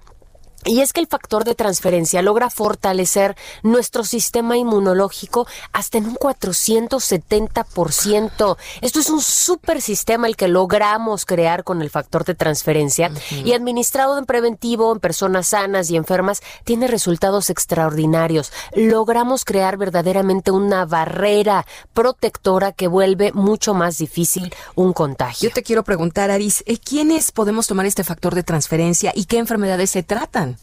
Mira, actualmente nosotros tratamos más de 80 enfermedades con resultados extraordinarios. Prácticamente funciona en cualquiera porque todas tienen que ver con el sistema inmunológico deficiente. Tenemos pacientes con diabetes, con cáncer, con lupus, con VIH, con herpes zóster, artritis reumatoide, alergias, asma, enfermedades biliares, las respiratorias, incluyendo influenza, bronquitis y pulmonía. Tomando el factor de transferencia vamos a lograr una mejoría de un 90%. Y es muy importante tomarlo porque quien tiene una de este tipo de enfermedades crónico-degenerativas o autoinmunes es blanco fácil de cualquier otro virus. En este caso, el virus que está a la orden del día, que es el, H- el COVID. El COVID. Bueno, también nos ayuda a evitar contagios de virus. Y la buena noticia es que puede tomarlo toda la familia, bebés, personas de la tercera edad, de forma segura y sin efectos secundarios. En enfermedades crónico-degenerativas actualmente tenemos resultados sorprendentes. Y bueno, la invitación a todo el público a tomarlo diariamente, a proteger su salud y la de toda su familia. En este momento el público de Sergio Lupita seguramente se están preguntando en dónde podemos encontrar este tratamiento, a qué número y yo sí te quiero preguntar, ¿hay alguna promoción excelente para hoy? Hoy tenemos una promoción espectacular para todo el auditorio. Llame en este momento 55 56 49 44 44.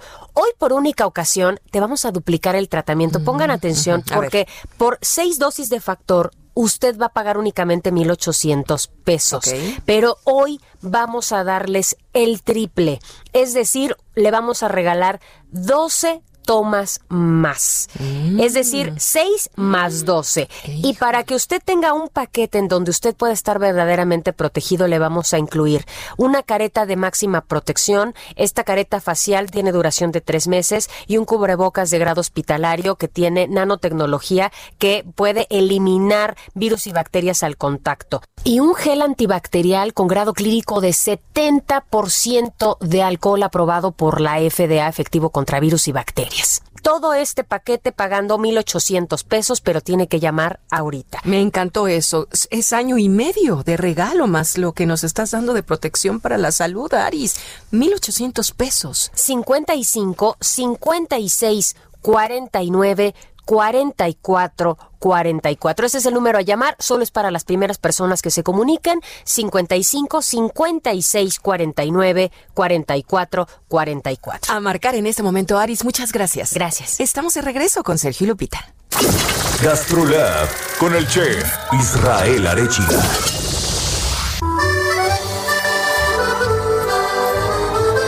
gusto saludarte esta mañana, Israel. Muy buenos días después de que nos trajiste ¿Qué, la tarta, qué, la tarta qué deliciosa, uh -huh. deliciosa. Nos la saboreamos. Israel, bienvenido. Sabía a pura almendra. A almendrita, sí. Hola, muy buenos días, Lupita, Sergio, qué gusto saludarlos. Eh, sí, la verdad es de que la tarta es una delicia, pero el día de hoy les traigo el complemento ideal. A ver si me adivinan a qué me refiero. Mm, no, no sé. No sé, tal vez. Híjole, no me quiero equivocar, pero. ¿El complemento ideal un, de la tarta? ¿Un heladito? Sí, porque es muy común que no, que se tome con un helado.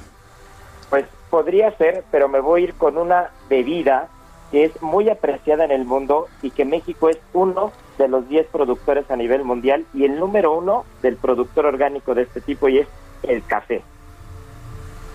Ándale. Ah, eso me parece muy bien. Y, sí, yo me la tomaría es que... con heladito, pero Sergio seguro con café. es de los míos entonces. Así la verdad es. es de que el café es una completa delicia con esta tarta y con cualquier postre. Y, y, hoy quería hablarles del café y aprovechar porque el día de mañana, en la edición impresa del Heraldo de México, en la sección de Gastrolab, eh, el, el artículo principal va a hablar de un hijo de una leyenda de la música en Jamaica, del hijo de Bob Marley, de Rohan Marley, y de su incursión en el café y de las cafeterías que tiene en México, es Marley, Marley Coffee. Y, y bueno, pues al final el café ha tenido una presencia en México muy fuerte en los últimos siglos. Y, y bueno, eh, en, eh, hablando del tema de Jamaica en particular, Jamaica tiene una de las zonas productoras de café más importantes y más exclusivas en el mundo, que es Blue Mountain en, en Jamaica. Entonces, eh, yo invitaría a la gente que, que, le gusta el café, que le gusta disfrutar eh, de todos los procesos, porque hay que entender que el café no solamente es llegar y servirlo, ¿no? Tiene un proceso bastante largo y un, y un, y un proceso muy importante que hay que cuidar desde la plantación, desde la cosecha, el curado, el tostado, el molido. Y creo que, creo que el mundo ha avanzado mucho en, el respeto a, esas, a esos procedimientos y la verdad es de que México está en los primeros lugares a nivel mundial de, de grandes de grandes calidades de, de, café. Chiapas, este, Veracruz son conocidos mundialmente como zonas productoras que no solamente producen cantidad, no, sino producen calidad, que eso es lo que creo que tiene el campo mexicano, que, que en el área del café se está cuidando bastante. Y pues bueno, los invito a que mañana puedan ojear eh, esa sección de Gastrolab y puedan, puedan ver lo que está haciendo el hijo de Bob Marley con el café y que, que puedan visitar las cafeterías en México, ¿no? Que seguro tienen mucho que contarnos. Muy bien. Bueno, pues Israel Arechiga, como siempre, gracias por, por antojarnos. Muchas gracias y por último les voy a dar, les voy a contar un dicho que dice, la eternidad es el periodo de tiempo que lleva a preparar el primer café de la mañana. Nada más para que se den cuenta, los que amamos el café, eso es me imagino, para nosotros. Me imagino. Israel, muchas gracias, muy buenos días. Gracias, Lupita, buenos días, Sergio, abrazo al auditorio. Gracias. En la línea telefónica, Arturo Elías Ayub, vocero de la Fundación Carlos Lim. Arturo, buenos días. ¿Qué tal, Sergio? Muy buenos días. Eh, Arturo, cuéntanos eh, exactamente qué está haciendo, qué, qué, qué, está haciendo la Fundación Carlos Lim para lograr esta, esta producción en Latinoamérica y distribución en Latinoamérica de la vacuna contra el COVID. Eh, bueno, Sergio, lo que estamos haciendo es una alianza con la Universidad de Oxford y AstraZeneca eh, para, como tú bien lo dices, traer la vacuna de COVID a América Latina. ¿De qué se trata esta alianza? Bueno, la Fundación Carlos Slim lo que va a hacer es financiar el riesgo, digamos, para empezar a producir estas vacunas antes inclusive de que esté aprobada, para que en caso de que se apruebe, eh, el inicio de la producción se haya adelantado a la aprobación y poder tener en México y en América Latina la vacuna lo antes posible. Eso es, eh, digamos, el papel de la Fundación Carlos Slim, eh, poner dinero a riesgo para que empecemos con la producción lo antes posible, aunque la vacuna que esperemos que sí se apruebe no se llegara a aprobar, ¿no? Eh, Arturo, tú eh, escribías ayer en tu cuenta de Twitter que era una muy buena noticia y todo mundo lo reconocemos así esta mañana, dentro de toda esta pandemia, saber que pronto nos llegará una vacuna es una extraordinaria noticia y además otra de las cosas es que podría eh, tenerse a precios muy accesibles, ¿no? Así es, fíjate que eh, el trato con AstraZeneca y con la Universidad de Oxford fue que nadie gana dinero. O sea, todos eh, vamos sin utilidad en este proceso y eso hace que la vacuna esté a un precio bastante moderado. Calculamos que esté entre alrededor de 3 y 4 dólares por vacuna. Entonces, eh, al, no haber ninguna utilidad ni del laboratorio y ciertamente no de la fundación, que, que la fundación este, pues eso se, se dedica, eh, yo creo que el precio va a ser un precio muy bueno, más barata, por ejemplo, que la de la influenza o que muchas otras vacunas, ¿no? El, ah, eh, ¿Quién financia todo esto? ¿Lo está financiando la Fundación Carlos Lim? así es, lo está financiando la Fundación Carlos Lim, sin embargo, los gobiernos, de entrada la Fundación Carlos Lim, pero en eh, complementándolo, Sergio, con los gobiernos de los diferentes países, empezarán a poner sus órdenes de compra, también con un anticipo a riesgo para eh, entre todos poder financiar este digamos este inicio de la producción de la vacuna. Oye, entonces eh, te, estaríamos hablando de que ustedes estarían produciendo la, o se estaría produciendo la vacuna antes y si esto funciona en el primer trimestre del 2021 ya se estaría aplicando. Es es correcto. En el mira se, se la fecha que se está dando es el primer semestre del 2021, pero esperemos que sea esperemos que sea lo antes posible. El proceso de producción es un proceso complejo, largo, desde la transferencia de la tecnología, la producción parte en Argentina, se acaba, esta es una muy buena noticia, se acaba la producción de la vacuna en México y desde México se va a distribuir a toda América Latina. Pero bueno, es un proceso largo, como, como ustedes entienden, desde, desde las autorizaciones sanitarias hasta eh, completar la producción y la distribución de la vacuna, pero esperemos que sea lo antes posible, pero sí el primer semestre del año que entra seguro. Arturo Elías Ayub, vocero de la Fundación Carlos Lim, gracias por haber conversado con nosotros y pues una buena noticia para los mexicanos. Muchísimas gracias a ustedes y un abrazo muy grande, Sergio. Gracias, muy buenos días. Igualmente. Gracias. Son las nueve, las nueve de la mañana con 54 minutos para que veas que sí podemos traer buenas, buenas noticias. Y en este caso en particular, lo que vemos es que la colaboración, uno de una empresa privada, farmacéutica muy importante, AstraZeneca, de una universidad pública del Reino Unido, la Universidad de Oxford, y de una fundación eh, de una de, de, uno de los conglomerados más importantes de nuestro país, la Fundación Carlos Lim, nos van a poder tener la vacuna pues mucho antes de lo que hubiéramos pensado. Se nos acabó el tiempo. Vámonos entonces, que la pasen todos muy bien, disfruten este día y nos escuchamos mañana tempranito. Hasta mañana, gracias de todo corazón. Al solo verlo me sentí feliz. Toda la gente me empezó a mirar. Cuando al bajar me comencé. Heraldo Media Group presentó Sergio Sarmiento y Lupita Juárez por El Heraldo Radio.